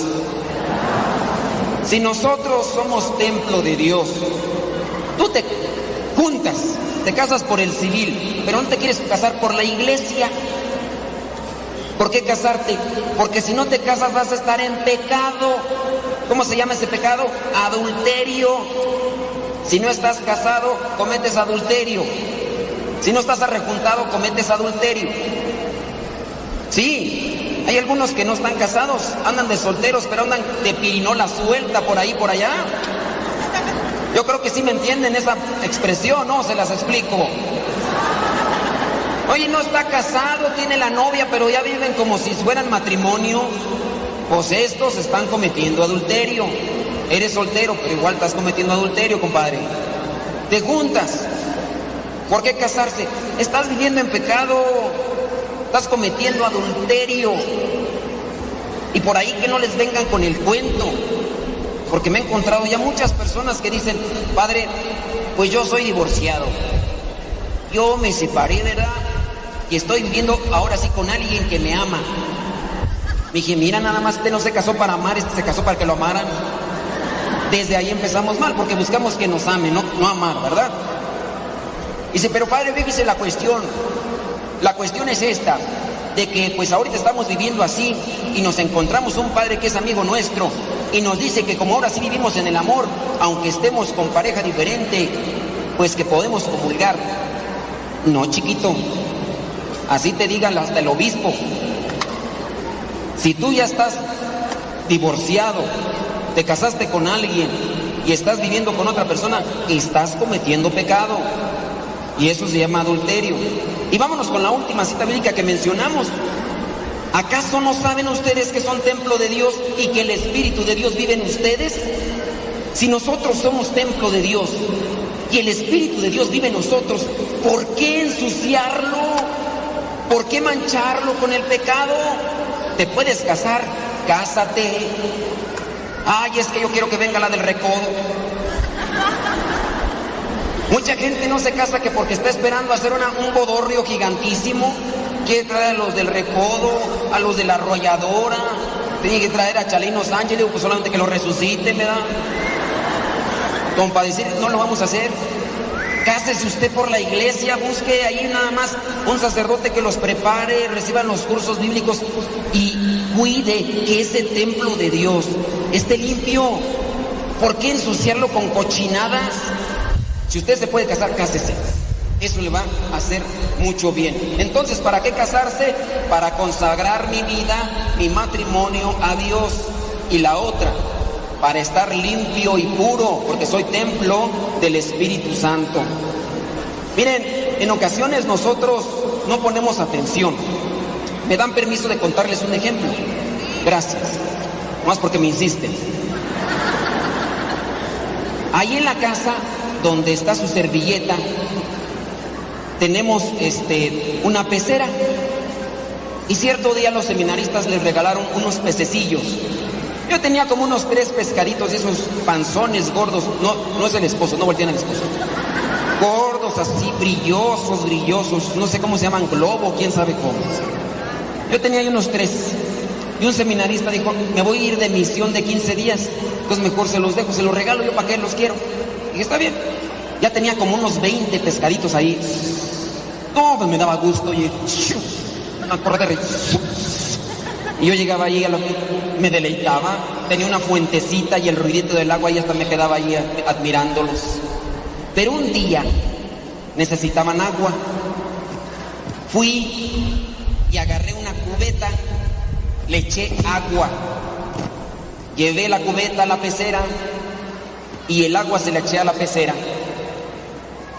Y al otro día todos los pescaditos estaban muertos. Todos. Ya nomás se miraban las panzas así flotando. Híjole, pues ¿qué pasó? A ver, chécale la temperatura, a. No, pues no, está bien. ¿Qué pasó? ¿Qué pasó? Que yo agarré agua limpia, pero la puse en una cubeta que habían utilizado en la mañana y que le habían echado de esa cosa, ¿cómo le llaman? Esa cosa para el piso. Esa cosa, pues. Esa cosa que le echan para que huela bonito. Fabuloso. Le habían echado la cubeta, agarró lo que son los, los elementos tóxicos. Y después cuando le puse agua, pues entonces esa agua se contaminó y me mató todos los pececitos. Me puse triste, lloré como cinco días. Pero después Dios me dijo algo, porque el cincelazo decía, hasta de las cosas difíciles hay que sacar la enseñanza de Dios. Y yo me puse a pensar, pues si así estamos muchos, de repente estamos muy bien en el matrimonio quizá, o en la vida consagrada, pero ¿dónde está y te revuelves con gente fabulosa? Sí, fabulosa porque te invitan, vete, vamos a ir a que, ah, que te, te, te pegan agruras, no hombre, no te pegan, vente para acá, mira que ah, ¿qué pasó? Mira, yo te, invito, hombre, mira que vamos a estar viendo unas muchachonas, uno, una para cada uno, para, hombre, hasta de sobra, para acá. Gente fabulosa. Y aquel que no fumaba ya fuma, y aquel que no tomaba ya toma, y aquel que no decía malas palabras ya dice malas palabras, y aquel que no era infiel ya es infiel, y todo por juntarte con gente No se junten con gente de esa que tiene cosas tóxicas. Trata de ver, a ver, tus compañeros de trabajo, ¿de qué hablan? Doble sentido, albures, malas palabras, chistes, hablan de mujeres, que ellos tienen este, el otro. Mira, pinta tu raya. Aléjate porque esa te puede contaminar. Se ven muy fabulosos, pero contamina. Ya ven que de todo hay que sacarle moraleja. Pero pues bueno, vamos a ver entonces, primera carta a los Corintios, capítulo 15, versículo 33. Esto va en relación con la gente que te reúnes. Primera carta a los Corintios, capítulo 15, versículo 33. Dice así, muchachos. Pongan atención, ya se no le alcanzaron a buscar ahí. Versículo 33. Dice, no se dejen engañar. Como alguien dijo, los malos compañeros echan a perder las costumbres. Los malos compañeros echan a perder las buenas costumbres. Tengan cuidado, hagan sus reservas. Si, distinguen a una persona que es así, así, que tiene malas costumbres, pinten su rayita. Y eso les va a ayudar para que no contaminen su matrimonio. Porque al rato, ¿cómo estaban los pececitos? Con la panza para arriba. Otra pregunta que me llegó dice, padre, tengo problemas con mi matrimonio. ¿Nos recomienda ir al psicólogo? ¿Podemos ir? Pues miren, yo así como que recomendar. A lo mejor por aquí hay algunos psicólogos me dicen, nos está quitando la chamba. Pero hay veces que ellos me le echan a mí y a mí no me pagan. Pues ahora yo los voy a echar tierra. Los psicólogos así como que, que ayuden, como que ayuden, no. Miren, hemos encontrado psicólogos que son sinceros y que después de un cierto tipo de, de, terapias dicen, mejor vaya con un padre. Dije, estos inútiles, pues ¿qué traen? Entonces, yo así como que recomendar, recomendar, este, habrá sus casos, habrá sus casos. Y no solo con el psicólogo, con el psiquiatra, porque hay que darle un adormecedor para que se le quite lo, lo mula.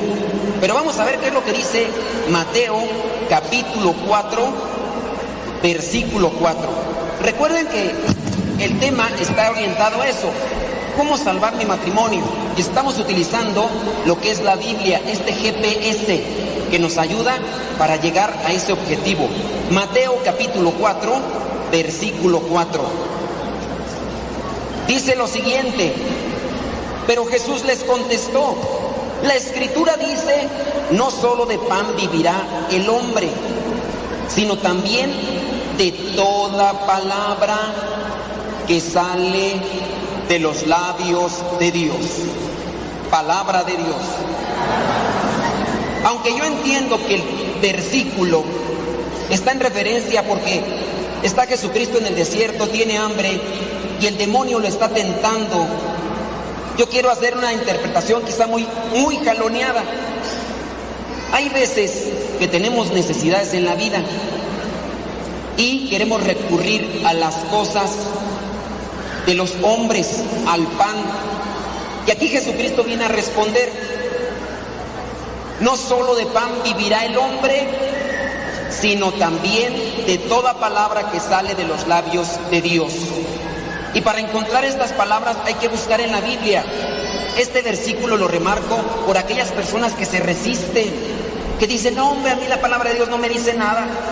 No, tienes que abrir tu corazón para que te diga algo, no solamente los oídos, sino principalmente el corazón. Otra pregunta me dice, Padre, ya no tengo fe, ¿de dónde la saco? ¿De dónde saca la fe? De Dios. Vamos a ver qué nos dice el GPS al, al cielo. Vamos a ver Romanos capítulo 10, versículo 17. Romanos 10, versículo 17. ¿Ya lo encontraron? Porque yo todavía no. Ok, Romanos 10, versículo 17. Ponga mucha atención por si usted no sabe dónde sacar la fe. Dice así, así pues, la fe nace al oír el mensaje y el mensaje viene de la palabra de Cristo, palabra de Dios. ¿De dónde le van a hacer la fe? De escuchar el mensaje. ¿Cuál mensaje? El de la palabra de Dios. Usted tiene su Biblia cinco minutos todos los días. Cinco minutos. Cuando vaya a misa, no sea positivo. ¿Sí sabe qué es positivo? Hay mucha gente que cuando va a lo que es la misa se pone positivo y se pone así. A todo dice que sí, yo digo esta gente positiva. Dios los ama, hermanos. Dios los quiere mucho. Se van a morir pronto. Ahí sí despiertan, ¿verdad? Mucha gente tiene miedo a morirse. ¿Por qué será? ¿Quién sabe? Uno dijo, yo no tengo miedo a morirme, nomás a la forma. Pues ahí está la cuestión. Entonces, ¿la fe de dónde nace? De escuchar el mensaje que viene de la palabra de Cristo. Traten de acercarse a la palabra todos los días. En las librerías van a encontrar un librito que se llama Pan de la Palabra. Es un librito así chiquito como este. Trae versículos de la Biblia con pequeñas anotaciones para reflexionar. Se llama Pan de la Palabra, se lo recomiendo también. Por si ustedes no quieren llevarse la Biblia completa, ese librito les va a ayudar para reflexionar. Está el texto bíblico, dos, tres versículos, uno y después una reflexión. Entonces, la fe nace al oír el mensaje y el mensaje viene de la palabra de Dios. ¿Qué es la fe? Vamos a ver también Romanos capítulo 11, versículo 1. No cierren su Biblia eh, para que la tengan siempre al tiro. Romanos 11, versículo 1 dice lo siguiente. Ahora pregunto, ¿será que Dios ha rechazado a su pueblo? Claro que no. Claro que no, ese, no es el versículo. ¿Quién me lo agarró? Ahí está lo malo por andar preparando el tema a las 3 de la mañana. Ya no me acuerdo cuál es el versículo.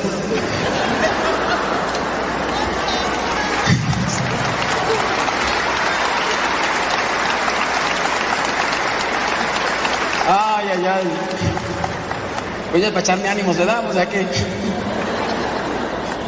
Bueno, no me, no me acuerdo cuál es el versículo. Ayer puse otra. ¿Cuál es? Aquí no dice eso, a mí se me hace que este es protestante. No, pero aquí Romanos 11.1 dice otra cosa. Hebreos, si es cierto, hombre. Yo soy el que estoy ebrio, ¿verdad? Ahora sí. Hebreos 11, versículo 1. Hombre, ustedes son más fregones que yo. Qué bueno. Se ve que sí, leen la Biblia. Ahora sí. Hebreos capítulo 11, versículo 1. Dice así, tener fe es tener la plena seguridad de recibir lo que se espera, es estar convencido de la realidad de cosas que no vemos. Palabra de Dios. Tener fe es tener la plena seguridad de recibir lo que se espera. ¿Yo qué espero? Tampoco no esperen ganarse la lotería, ¿no? Algo que ayude. La lotería ayuda. Pero a lo mejor no para cambiar, porque pueden tener mucho dinero y seguir siendo igual de mulas. Algo que ayude. Lo que ayuda es lo que me ayuda a cambiar, ser no. Es que me llegó un millón de dólares, eso me ayudó. Pues eso te dio más dinero, pero no te ayudó en nada porque sigues igual. igual. Ah, sí. Algo que me ayude. Tener. Dice Santo Tomás de Aquino que la fe es el asentimiento de la razón. Ahí es donde hay que utilizar también la razón para tratar de pedir aquellas cosas que realmente me ayuden y me puedan servir. ¿Qué es lo que necesito? Necesito ser mejor esposo. Necesito ser mejor padre de familia. Se lo voy a pedir a Dios. Tengo la plena seguridad de que Dios me lo va a conceder. Pues si tiene la plena seguridad, como dice Mateo 7:7, pidan y se les dará. Busquen y encontrarán. Toquen a la puerta y se les abrirá. Así trabaja Dios. Nada más que uno a veces le tira a la flojera. Pero hay que ayudarse. Otra pregunta dice, mi pareja me critica. Aquí en México eso casi no hay. De seguro es una persona que viene ya de Alemania, de Holanda. Mi pareja me critica porque voy mucho a la iglesia. ¿Qué hago? Dele sus guamazos. Eh, póngase por tú con él, pues, su pareja. Aquí no dice si es hombre o mujer. Hace muchos años la mujer era la que sí sufría. Y ahí va la mujer y el esposo, ¿a dónde vas? De seguro estás andas, ahí andas, andas con el, con el sacristán, por eso quieres andar allá todo el tiempo, ¿eh? Que rezar el rosario a las 5 de la mañana, ay hombre, hasta crees, te voy a andar creyendo. Y empiezan ahí las burlas, las críticas, las murmuraciones, todo eso. Vamos a ver un texto bíblico para que nos oriente. Vamos a ver, a ver si este funciona. Primera carta a los Corintios, capítulo 2, versículo 14. Primera carta a los Corintios, capítulo 2, versículo 14. Dice así, pongan mucha atención. El que no es espiritual no acepta las cosas que son del Espíritu de Dios. El que no es espiritual no acepta las cosas que son del Espíritu de Dios, porque para él son tonterías, palabra de Dios. Hay que tener consideración, hay que tener mucha paciencia, porque hay gente que no nos va a entender. Si estamos en la casa, si estamos en la vecindad, en el trabajo, no nos van a entender, porque no es gente espiritual. Gente espiritual no es la que se mete a la iglesia, es la que empieza a conocer la palabra de Dios y la intenta llevar a la práctica. Y de ahí va a comprender. Para los demás va a ser tonterías. Eso que es un retiro. Que vamos a un retiro. Que vamos a la misa. Son tonterías, o sea, eso no nos sirve, no nos ayuda. Hay que tener paciencia. Tener paciencia con todo este tipo de personas porque, pues en este caso hay que pedirle a Dios para que lo transforme. Quisiera solamente ya ver una, un- una cita porque se me acabó el tiempo, pero déjenme checarla aquí. Vamos a ver lo que es eh, Lucas capítulo 13, versículos del 6 al 9. Lucas 13, del 6 al 9. La siguiente pregunta la hacen y dice lo siguiente. Ya no soporto mi relación. Ya no quiero estar con ella. ¿Qué más puedo hacer? Quiero divorciarme. Quiero cortar con ella. ¿Qué más puedo hacer? Vamos a ver qué nos dice la palabra de Dios, capítulo 13, versículos del 6 al 9. Dice así, Jesús les contó esta parábola. Un hombre tenía una higuera plantada en su viñedo y fue a ver si daba higos, pero no encontró ninguno. Así que le dijo al hombre que cuidaba el viñedo, mira, por tres años seguidos he venido a esta higuera en busca de fruto, pero nunca lo encuentro. Córtala, pues, ¿para qué ha de ocupar terreno inútilmente? Pero el que cuidaba el terreno le contestó, Señor, déjala todavía este año. Voy a aflojarle la tierra y a echarle abono. Con esto tal vez dará fruto. Y si no, ya la cortarás. Palabra de Dios. Sí, la desesperación puede llegar, ya córtala. Ya son tres años seguidos. ¿Cuántos años podrá tener usted? ¿Diez, cinco, nueve, ocho, veinte? ¿No sacó fruto? A ver, ¿ya le trabajó? ¿Ya le sacudió? Por eso les dar los... Aquí el consejo dice, voy a aflojarle la tierra, dame chance. Le voy a aflojar la tierra. ¿Qué es aflojar la tierra? Aflojar las ideas. La gente no cambia, la gente tiene problemas porque es muy soberbia y egoísta. El machista es soberbio. No sé si tengan a un esposo o una esposa cabezones.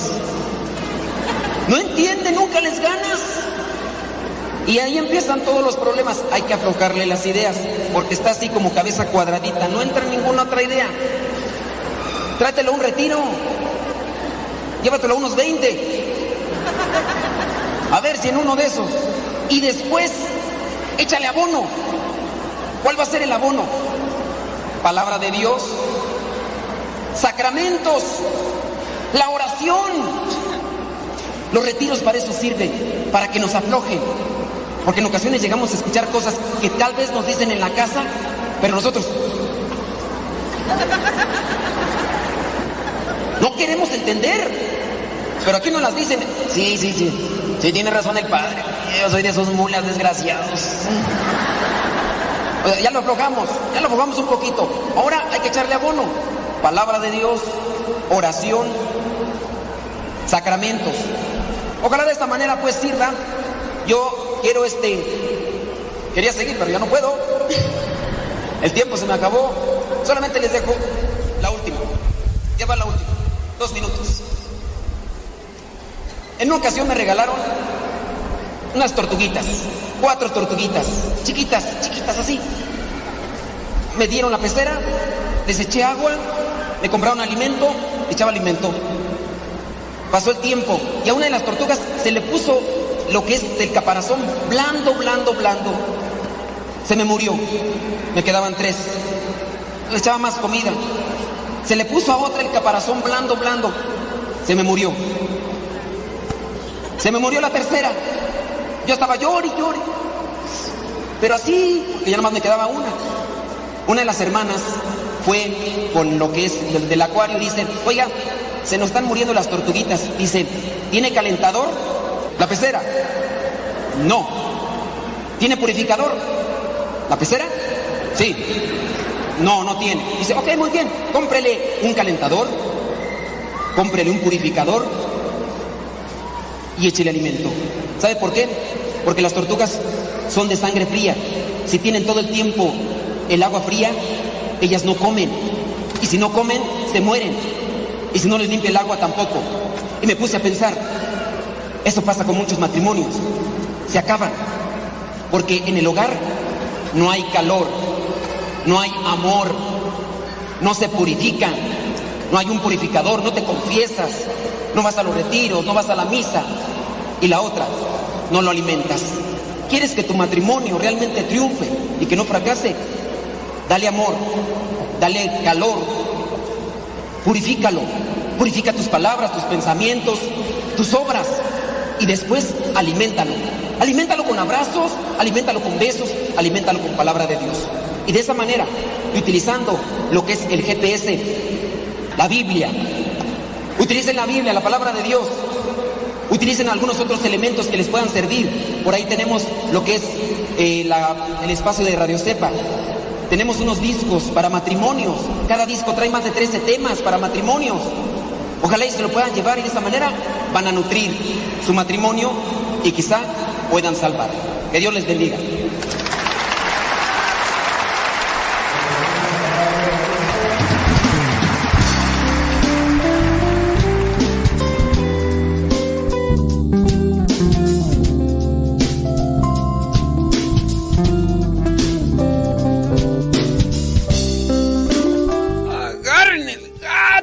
De la mañana con 57 minutos. Que si estoy en vivo, no, estoy medio muerto. Eres mi verdad, eres mi razón. Te llevo aquí muy dentro de mi corazón. Te pido me ilumines cada paso. Estoy medio. Estoy medio sonso. Que si estoy medio vivo, no, estoy medio sonso. El amor que necesito para todo el día. Eres sensacional y no hay nadie igual. Me llenas todo el tiempo de felicidad. Estoy hablándoles de ti. Estoy hablando solo de. Híjole, tengo un primo al que le llamamos el Cúbule. ¡Cúbule! Porque nos lo encontramos y dice, ¡Cúbule! ¡Cúbule! Es que como estuvo acá en la Ciudad de México. ¡Cúbule! ¡Cúbule! ¿Cómo estamos, Cami? ¡Cúbule!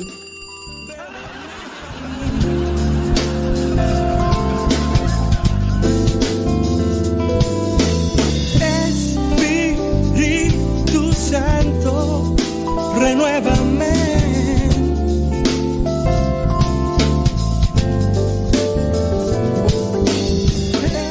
就你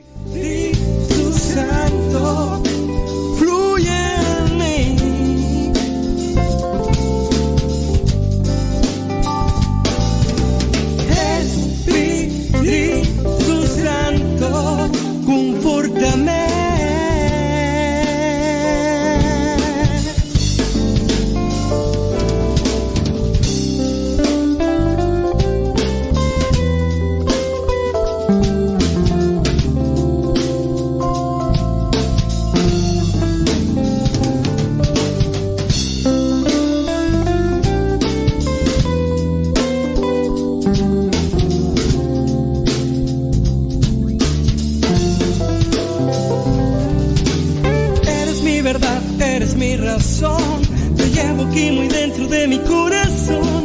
Te pido me ilumines cada paso que camine. Me pongo entre ti. No quiero fracasos. Me das felicidad, me das alegría. El amor que necesito para todo el día. Eres sensacional y no hay nadie igual. Me llenas todo el tiempo de felicidad. ¿Qué ole? ¿Qué ole? ¿Qué ole? ¿Qué ole? ¿Qué ole? Estoy hablándoles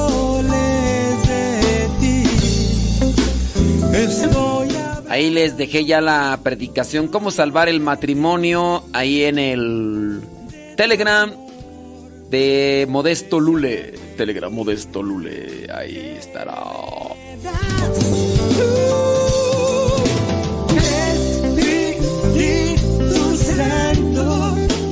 Ven a mí.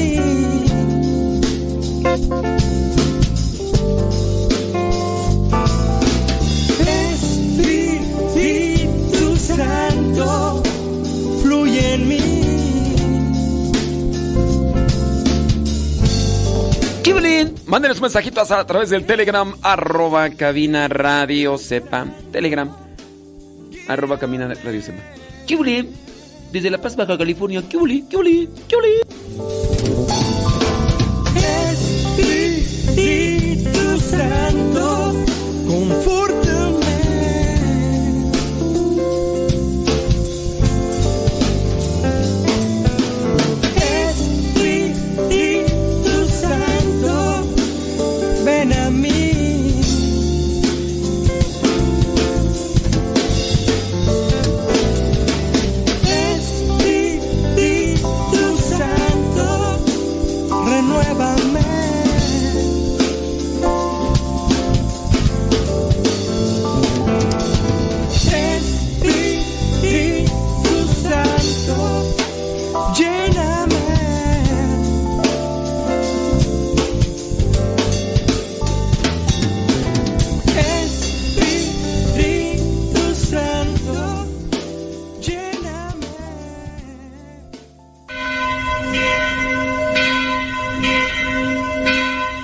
La parroquia virtual.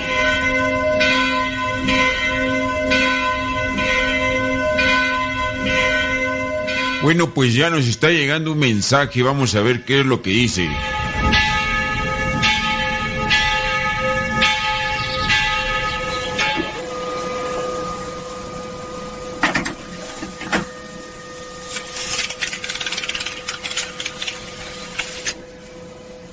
La pregunta dice lo siguiente. ¿Por qué se celebra la misa de presentación de tres años para los niños? Yo vivo en Estados Unidos y cuando vivía en México lo hacíamos. Pero acá en Estados Unidos nos dicen que eso es más bien una tradición mexicana. Pero me gustaría saber cuál es el origen o por qué se celebra la misa en México de los tres años de los niños. Muchas gracias. Según señalan los historiadores, tiene sus orígenes en la época de la Reforma. En este tiempo se solía ofrecer una misa de acción de gracias por la vida del niño o la niña, porque se consideraba que a esa edad ya había consolidado su existencia, dada la alta mortalidad infantil de la época. Con el paso del tiempo, en la imaginación popular se fueron integrando interpretaciones y significados muy variados, como también imprecisos, para dar sentido a dicha celebración. Que sea mexicana solamente no lo sé. Dentro de las muchas interpretaciones que se le dan, o de los acomodos históricos para justificar esta celebración todavía en nuestros días, se cuenta en un libro apócrifo que a la Virgen María la llevaron al templo para que se quedara ahí a recibir una formación a los tres años. Esta tradición, como mencionamos, está en un libro apócrifo. Este libro es llamado Protoevangelio de Santiago. Recordemos que apócrifo es oculto. Apócrifo oculto porque estos libros estuvieron supuestamente escondidos por muchos años y después salieron a la luz diciendo que esos libros los habían escrito los apóstoles. De ahí adquieren lo que vendría a ser el título de Evangelio apócrifo o en este caso Evangelio oculto. Pero retomando lo que es esta tradición de presentar a los niños en el templo a los tres años, de ahí se toma principalmente porque se dice que la Virgen fue llevada al templo para recibir una formación y dicen que ahí se quedó. La segunda referencia es sobre la fiesta de la Candelaria, lo que vendría a ser la presentación del niño en el templo, que es su nombre propiamente litúrgico, aunque muchos más le llaman fiesta de la Candelaria o fiesta de las candelas por la gran cantidad de luces que se utiliza en una procesión en esta celebración. Esta celebración sí se encuentra narrada en los evangelios dentro de la Sagrada Escritura. Y otro pasaje bíblico que sirve de justificación para hacer la fiesta viene a ser el momento en el que Jesús se pierde en el templo. Pero el niño Jesús ya tenía 12 años, no tenía 3. Así que la justificación más cercana es sobre lo que dice este Evangelio apócrifo. Como se puede ver, nada de esto explica de manera acertada lo que celebramos en lo que es esta celebración de la presentación de los tres años de un niño o también de una niña. Esta celebración es más bien una acción de gracias por la vida del niño o niña que puede darse en una liturgia de la palabra o celebración de la palabra o si se prevé una adecuada y suficiente participación eucarística. Lamentablemente muchas de estas celebraciones se ven más como pretextos sociales para realizar fiestas, ya que si verdaderamente le importara a la familia darle gracias a Dios por los tres años del niño o la niña, también se daría una participación sacramental, no que muchas de las veces solamente comulga el sacerdote y el monaguillo o el sacristán que le estuvo ayudando y ni el niño puede comulgar ni tampoco lo hacen los mayores porque simplemente no se preparan. Y en muchos de los casos, estas celebraciones no hay participación ni siquiera con la oración ni con el canto porque a veces son personas que no se paran en la iglesia más que para esos momentos únicamente. Se necesita más evangelización para que se dé más comprensión de estos momentos significativos que no son una obligación hacer misa de tres años, ni tampoco de 15 años, ni tampoco de 25 años de casados o de 50. Hay que dar gracias a Dios todos los días porque nos permite un día más y porque derrama sus bendiciones abundantes en cada uno de nosotros, que tampoco es pecado si celebran la misa de tres años, pero sería mejor que la misa la celebraran participando todos sacramentalmente, recibiendo la comunión y también cantando y alabando a Dios en esta oración por excelencia de la iglesia. la parroquia virtual.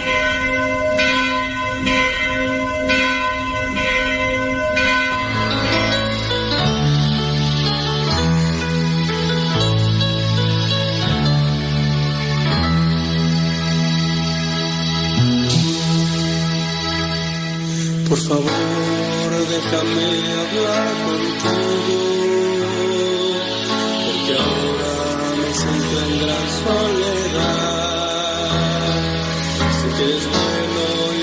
quien a ti se acerca. No desvíes mostrarle la verdad.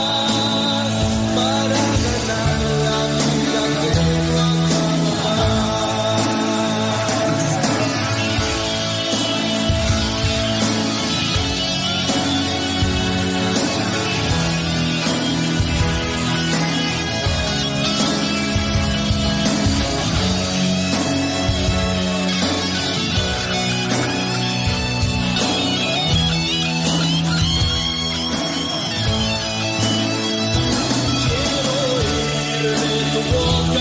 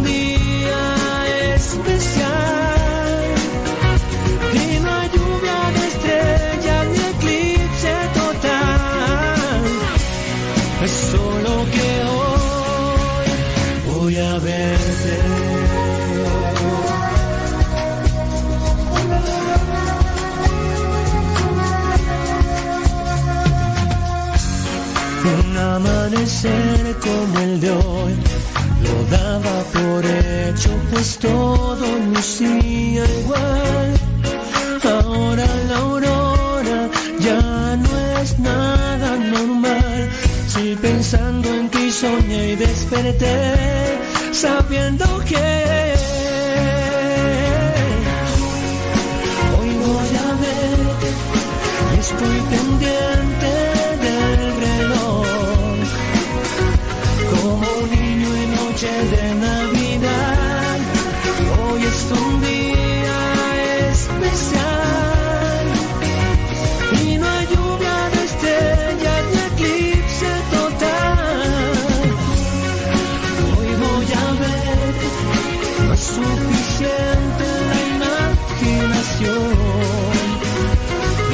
Que te pueda igualar. Hoy amanece un día más. Y no hay nada en verdad fuera de lo normal. Es solo que hoy voy a verte. La parroquia virtual.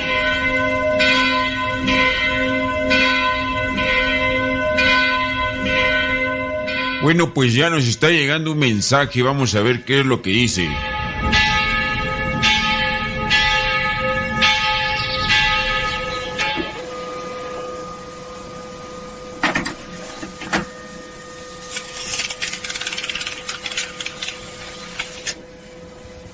Quiero preguntarle una duda que tengo, pero es un, un tanto larguita. Y es que tengo unos conocidos que aparentemente tienen un don de Dios. El conocido una vez me hizo una oración y hablaba en español y también como como dialecto de la película de la Pasión, algo así mezclado. Me trazó unos signos de la cruz en la frente, cabeza y espalda varias veces. Y también con aceite disque exorcizado, padre. Y como que dijo cosas que la Virgen dijo cosas de Dios sobre mí. Mi pregunta es, ¿puedo dejar que siga haciendo eso? O más bien, ¿un laico puede hacer ese tipo de oración? Digo porque los conocidos quieren hacernos oración. Aquí todavía en la casa toda la familia. Espero su respuesta. Muchas gracias, Padre. En la iglesia hay ciertos grupos que se dedican a hacer este tipo de oraciones. No podemos decir que están mal. Lo que está mal es el abuso, cuando nosotros queremos de alguna manera querer presentar algo que no tenemos. Yo no sé si en este caso los sacerdotes les den permiso a ciertas personas de hacer estas oraciones. Yo en mi caso, lo que haría yo si estuviera en alguna parroquia es ver qué tipo de personas están haciendo esta oración y de qué manera. ¿Para qué? Para que no se den abusos. En ocasiones se exagera y se comienzan a decir cosas solamente por emoción. Hay que estar realmente tocados por Dios. Dios, el Espíritu Santo, manifiesta en algunos este don de lenguas, que pues fue lo que tú escuchaste, así como dialectos. Dios también da el don de hacer oración y, y algunos otros dones más que pueden servir para la iglesia. Pero en ocasiones nosotros nos volvemos caprichosos y queremos tener esos dones y nos dedicamos a hacerlos a los demás y por eso les decimos que queremos hacerlos. creo que nosotros hay que ser conscientes de los dones que Dios nos da y no querernos encaprichar haciendo algo que Dios no nos ha dado. Si Dios te ha dado un don, tienes que ponerlo al servicio. La pregunta es, ¿puede un laico hacer este tipo de oraciones? Pues de poder puede, pero creo que en ocasiones y muchas de las veces se comete un abuso. La recomendación es que este tipo de oraciones se hagan quizá en el mismo grupo al que pertenecen, para que no logren producir un escándalo como en el que eh, te estás viendo involucrada. Tú no entiendes qué es lo que está haciendo, entonces eso te preocupa. Ahí estamos escandalizando a los demás. En ocasiones estas personas pueden hacer oración en frente de otras que no saben qué es el don de lenguas y, y pueden preocuparse. Creo que aquí debe de haber una moderación, un respeto también, un cuidado y de parte de los dirigentes no permitir que cualquiera que intente hacer estas oraciones o este tipo de oraciones las haga solamente por, por querer hacerlas. Hay que ser respetuosos, hay que ser también prudentes y hay que ser ordenados. La parroquia virtual.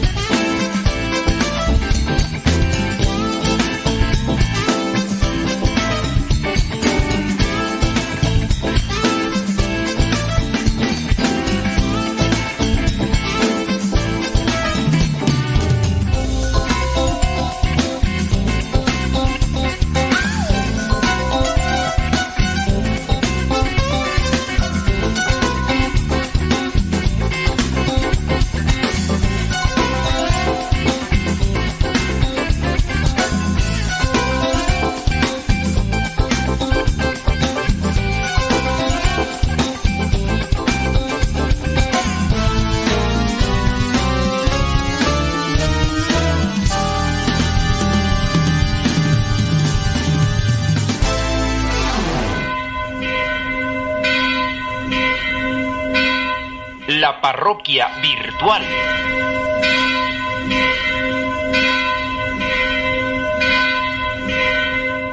Bueno, pues ya nos está llegando un mensaje, vamos a ver qué es lo que dice.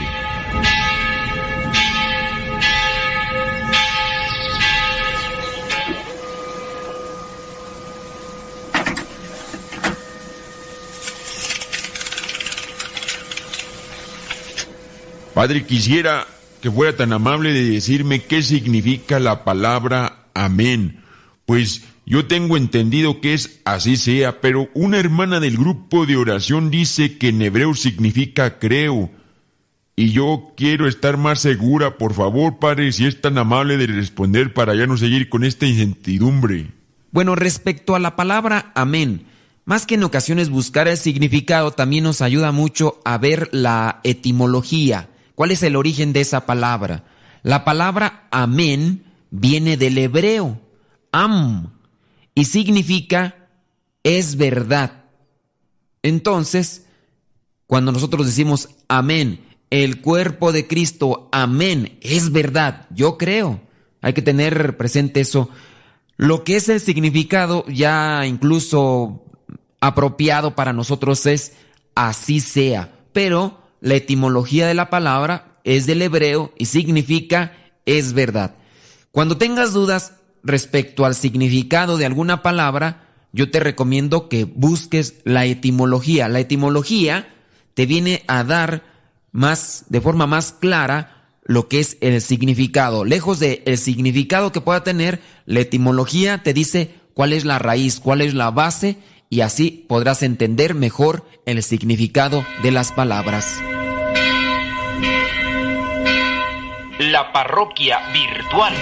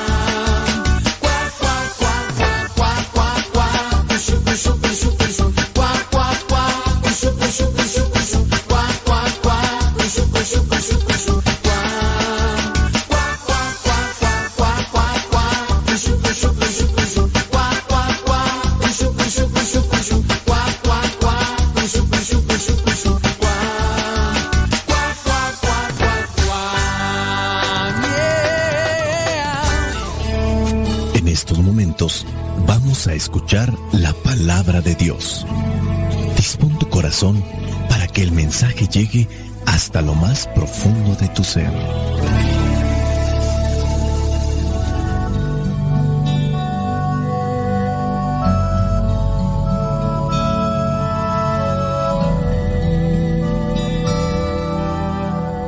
El Evangelio que la iglesia nos presenta para el día de hoy corresponde a Marcos capítulo 1, versículos del 40 al 45. Dice así, un hombre enfermo de lepra se acercó a Jesús y poniéndose de rodillas le dijo, si quieres puedes limpiarme de mi enfermedad. Jesús tuvo compasión de él lo tocó con la mano y dijo, quiero, queda limpio. Al momento se le quitó la lepra al enfermo y quedó limpio. Jesús lo despidió enseguida y le recomendó mucho.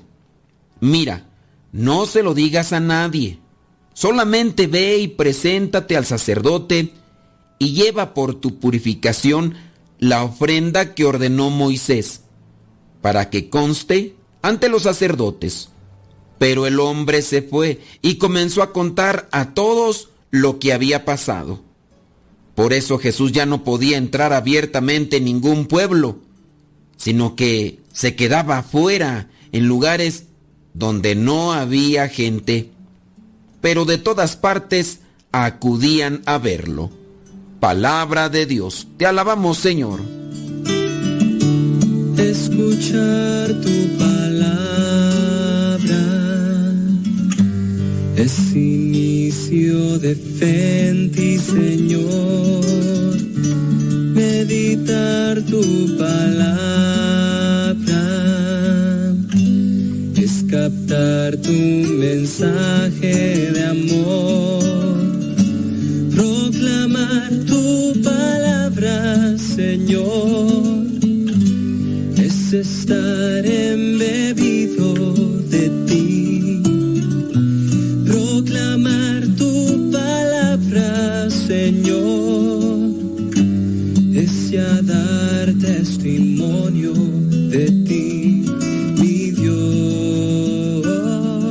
A veces cuando nos toca escuchar el Evangelio, cuando llegan esos pasajes que son muy estremecedores, Pareciera ser que los hemos escuchado ya muy seguidos y a lo mejor se quedan más en el consciente y en el subconsciente, como en este caso del leproso.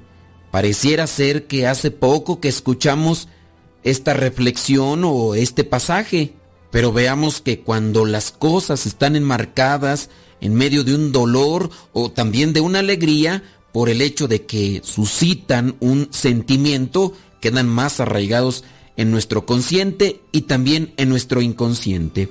Algunas eh, sanaciones de Jesús van más allá del recuerdo maravilloso de los prodigios realizados por Él.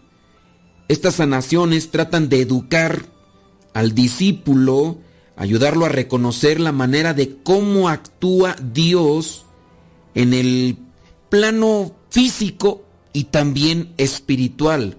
Bueno, Marcos, siendo el evangelista, busca dar a conocer un mensaje que también ha recogido de los demás, pero quiere suscitar algo en aquellos que van a recibir este evangelio. No se tenía como tal planeado. Jesús nunca dijo, ¿saben qué? Escriban todo eso que, que yo les estoy diciendo para que después se lo digan a los demás. No, Jesús fue haciendo las cosas. Después incluso da a conocer que el Espíritu Santo va a hacer recordar aquello que les ha compartido e incluso les dará a conocer cosas que él no alcanzó a decirles como tal. El Espíritu Santo sigue actuando. Y hemos mencionado que este Evangelio fue escrito por allá entre los años 60 y 70. E incluso se llega a decir que antes del Evangelio se escribieron algunas cartas, entre ellas de San Pablo. Sí, o sea, antes de este Evangelio se escribieron cartas y no se tenía como tal el Evangelio eh, de Marcos, ni tampoco los otros que fueron escritos incluso después de que del Evangelio de Marcos. Pero volvamos al texto que nos presenta la iglesia el día de hoy. Los leprosos, sabemos bien, eran personas que estaban condenadas a vivir alejados de los demás. Siempre cargaban ese doloroso estigma de su enfermedad. A menos que sanaran, no podían llevar una vida, podemos decirlo, normal. Tenían que estar solos, alejados de la gente. Incluso debían advertir a los otros de su presencia para que se alejaran de ellos a tiempo. Jesús eh, se siente sin duda conmovido por la situación de estos leprosos. No acepta el trato que se les está dando. Jesús rechazaba todas estas cosas. Por eso algunos manuscritos dicen se indignó. De otra manera también presentan sintió compasión de ellos. Sintió compasión de los que sufrían, de los leprosos. El leproso de este episodio dice se acercó a Jesús, lo que muestra que se trataba de un hombre cuya confianza en la misericordia de Dios era verdaderamente audaz. Sobre este pasaje existe un escrito paralelo, no dentro de la Biblia, pero sí escritos paralelos con relación a este momento, una oración. El escrito, por si algunos de ustedes quieren investigar, es el llamado papiro ejertón. Y en ese papiro dice lo siguiente, Maestro Jesús, tú que andas con los leprosos y comes con ellos en su mansión, yo también me he puesto leproso. Si tú quieres, me volveré a poner puro. Este escrito antiguo paralelo a aquellos tiempos describe la oración que pudo haber dicho este leproso realmente audaz. Jesús tocó al leproso, cosa que ya hemos mencionado no estaba permitido hacer, porque si tú tocabas a un leproso, quedabas impuro. Y no solamente leproso, sino el que tocaba a un muerto, la sangre, a una mujer en la menstruación y cosas de esas. Sin embargo, Jesús no transgredía la ley como si fuese un rebelde sin causa. Jesús respetaba mucho la ley.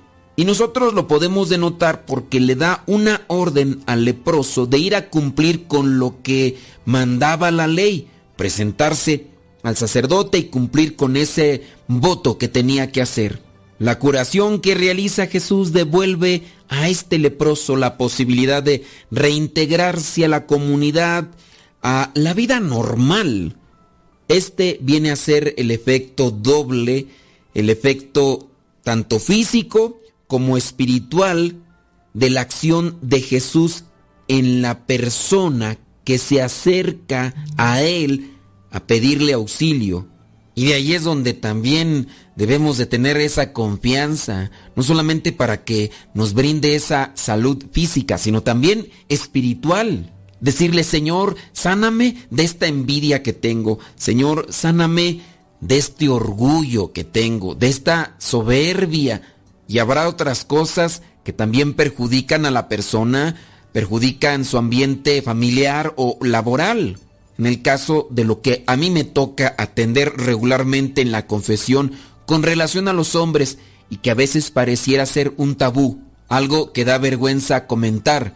Muchos hombres casados han caído en el vicio de mirar imágenes y videos sucios, estando casados, cayendo en la infidelidad virtual.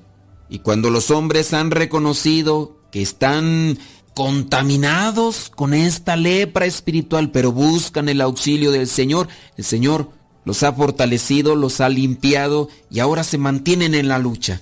Porque esa lepra carcome, domina, viene a seducir y cuando menos se da cuenta la persona, le tiene dominado y controlado.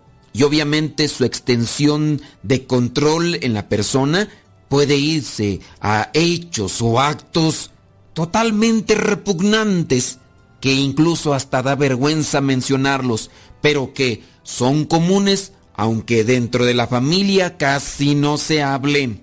Y ciertamente no es que se tengan que hablar.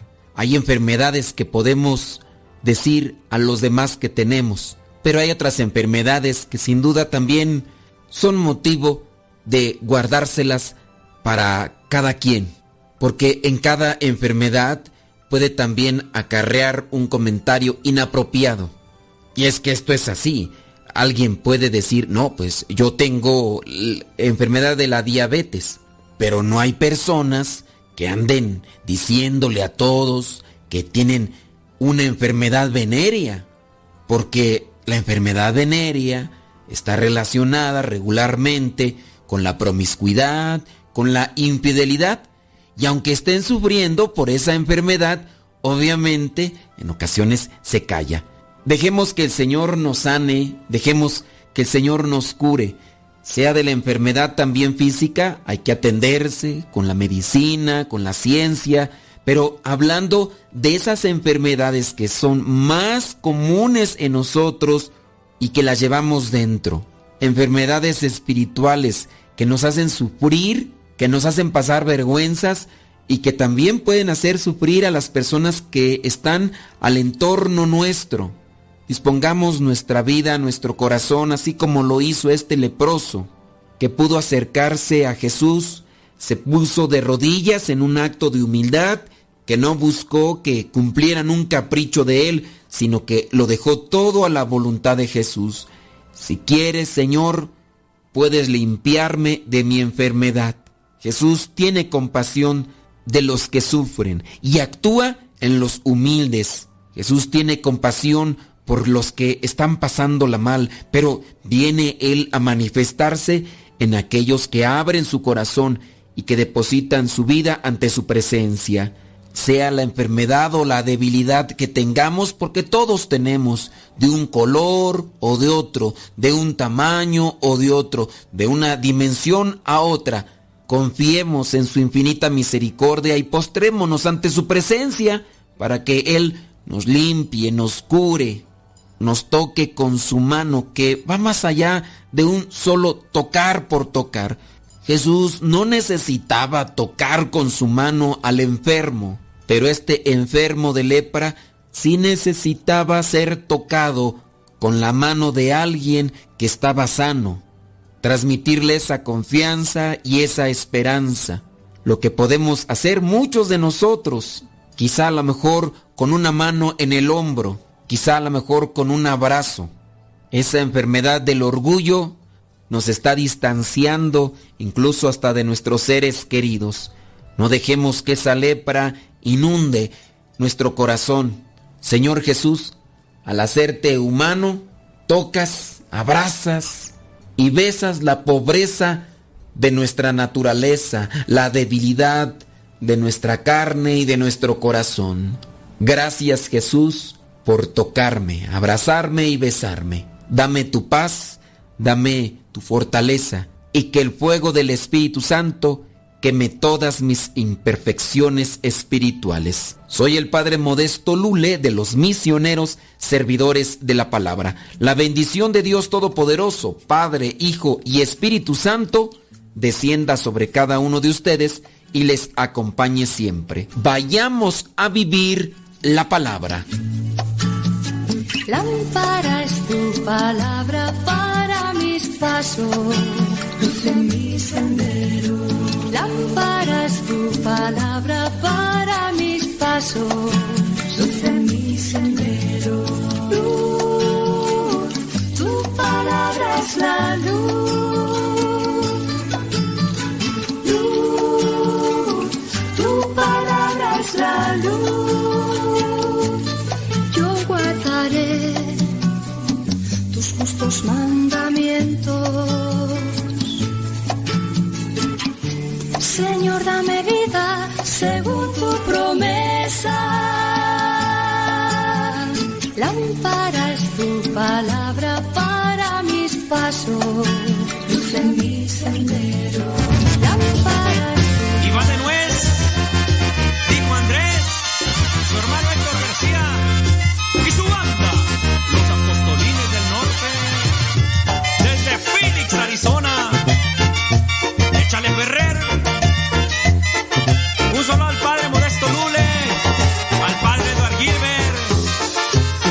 Padrecito Cueto y al Padre Chido.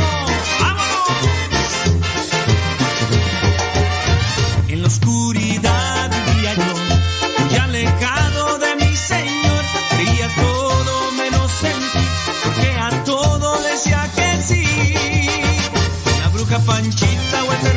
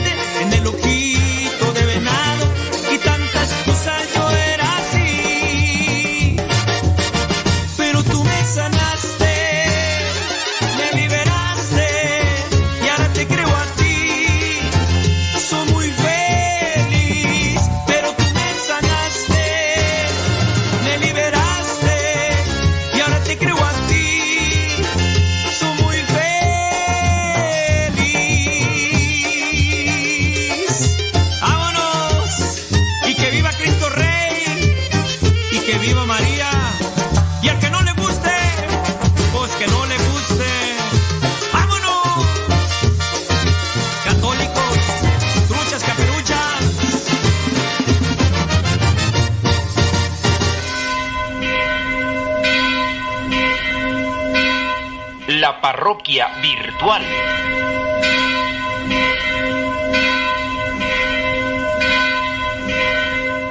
Bueno, pues ya nos está llegando un mensaje, vamos a ver qué es lo que dice.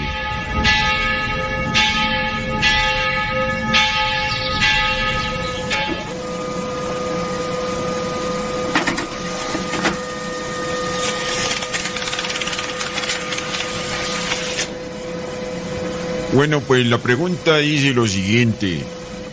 Dice, padre, tengo un familiar que dice que Dios no existe y que todo es mental.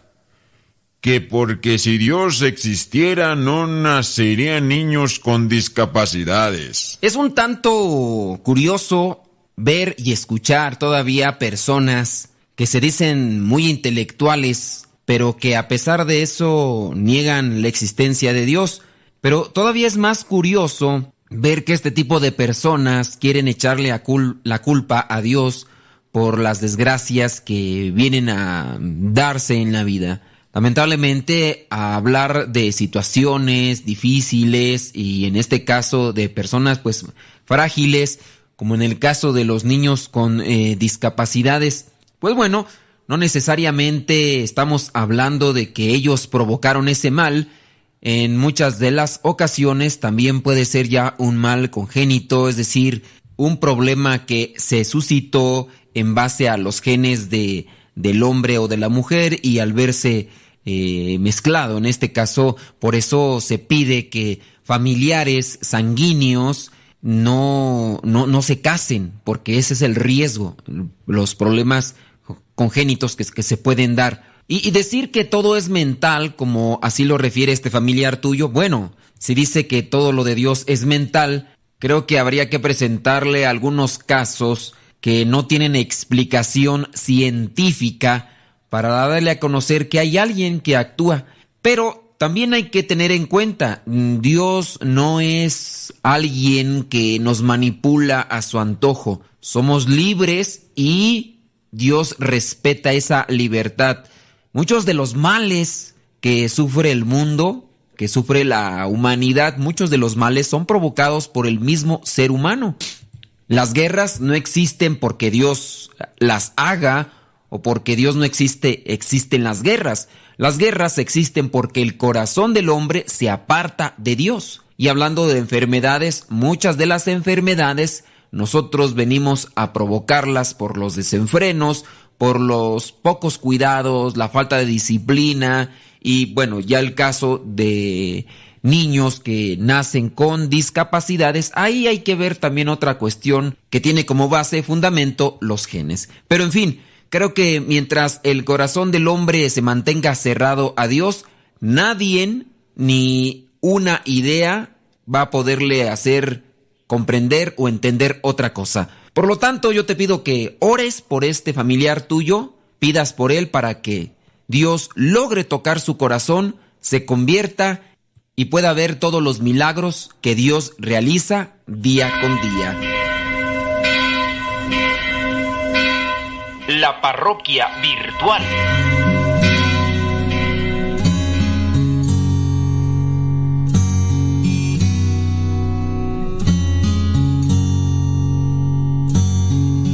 Sabes cómo he llegado. Conoces bien mi vivir. Mucho a mi puerta has tocado. Por fin te voy a abrir. Te necesito, acude a mi llamar.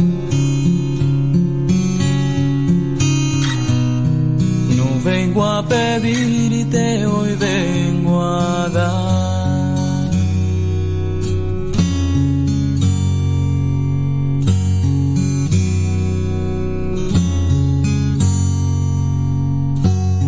Ya muchos días. Te he querido decir que detrás de esta sonrisa verdad no soy feliz. Te necesito, acude a mi llamar. Ya no puedo,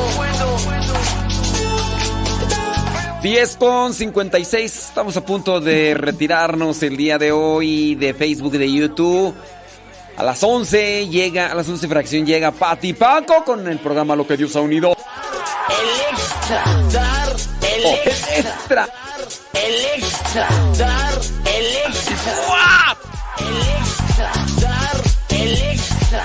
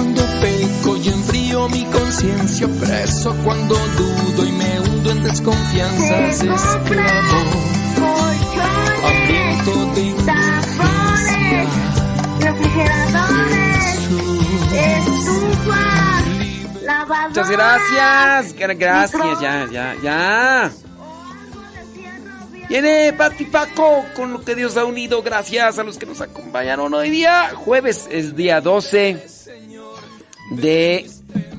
Jueves 12 de enero del 2023. Muchas gracias. Gracias. Ey, ándele pues. Ahí se queda grabado el programa en YouTube, Modesto Radio, el canal. También en Spotify, en iTunes y en Google Podcast. Se estará subiendo próximamente. Que Dios les bendiga y al ratito nos conectamos one more time. Al ratito nos conectamos aquí en Radio Cepa después de las 12.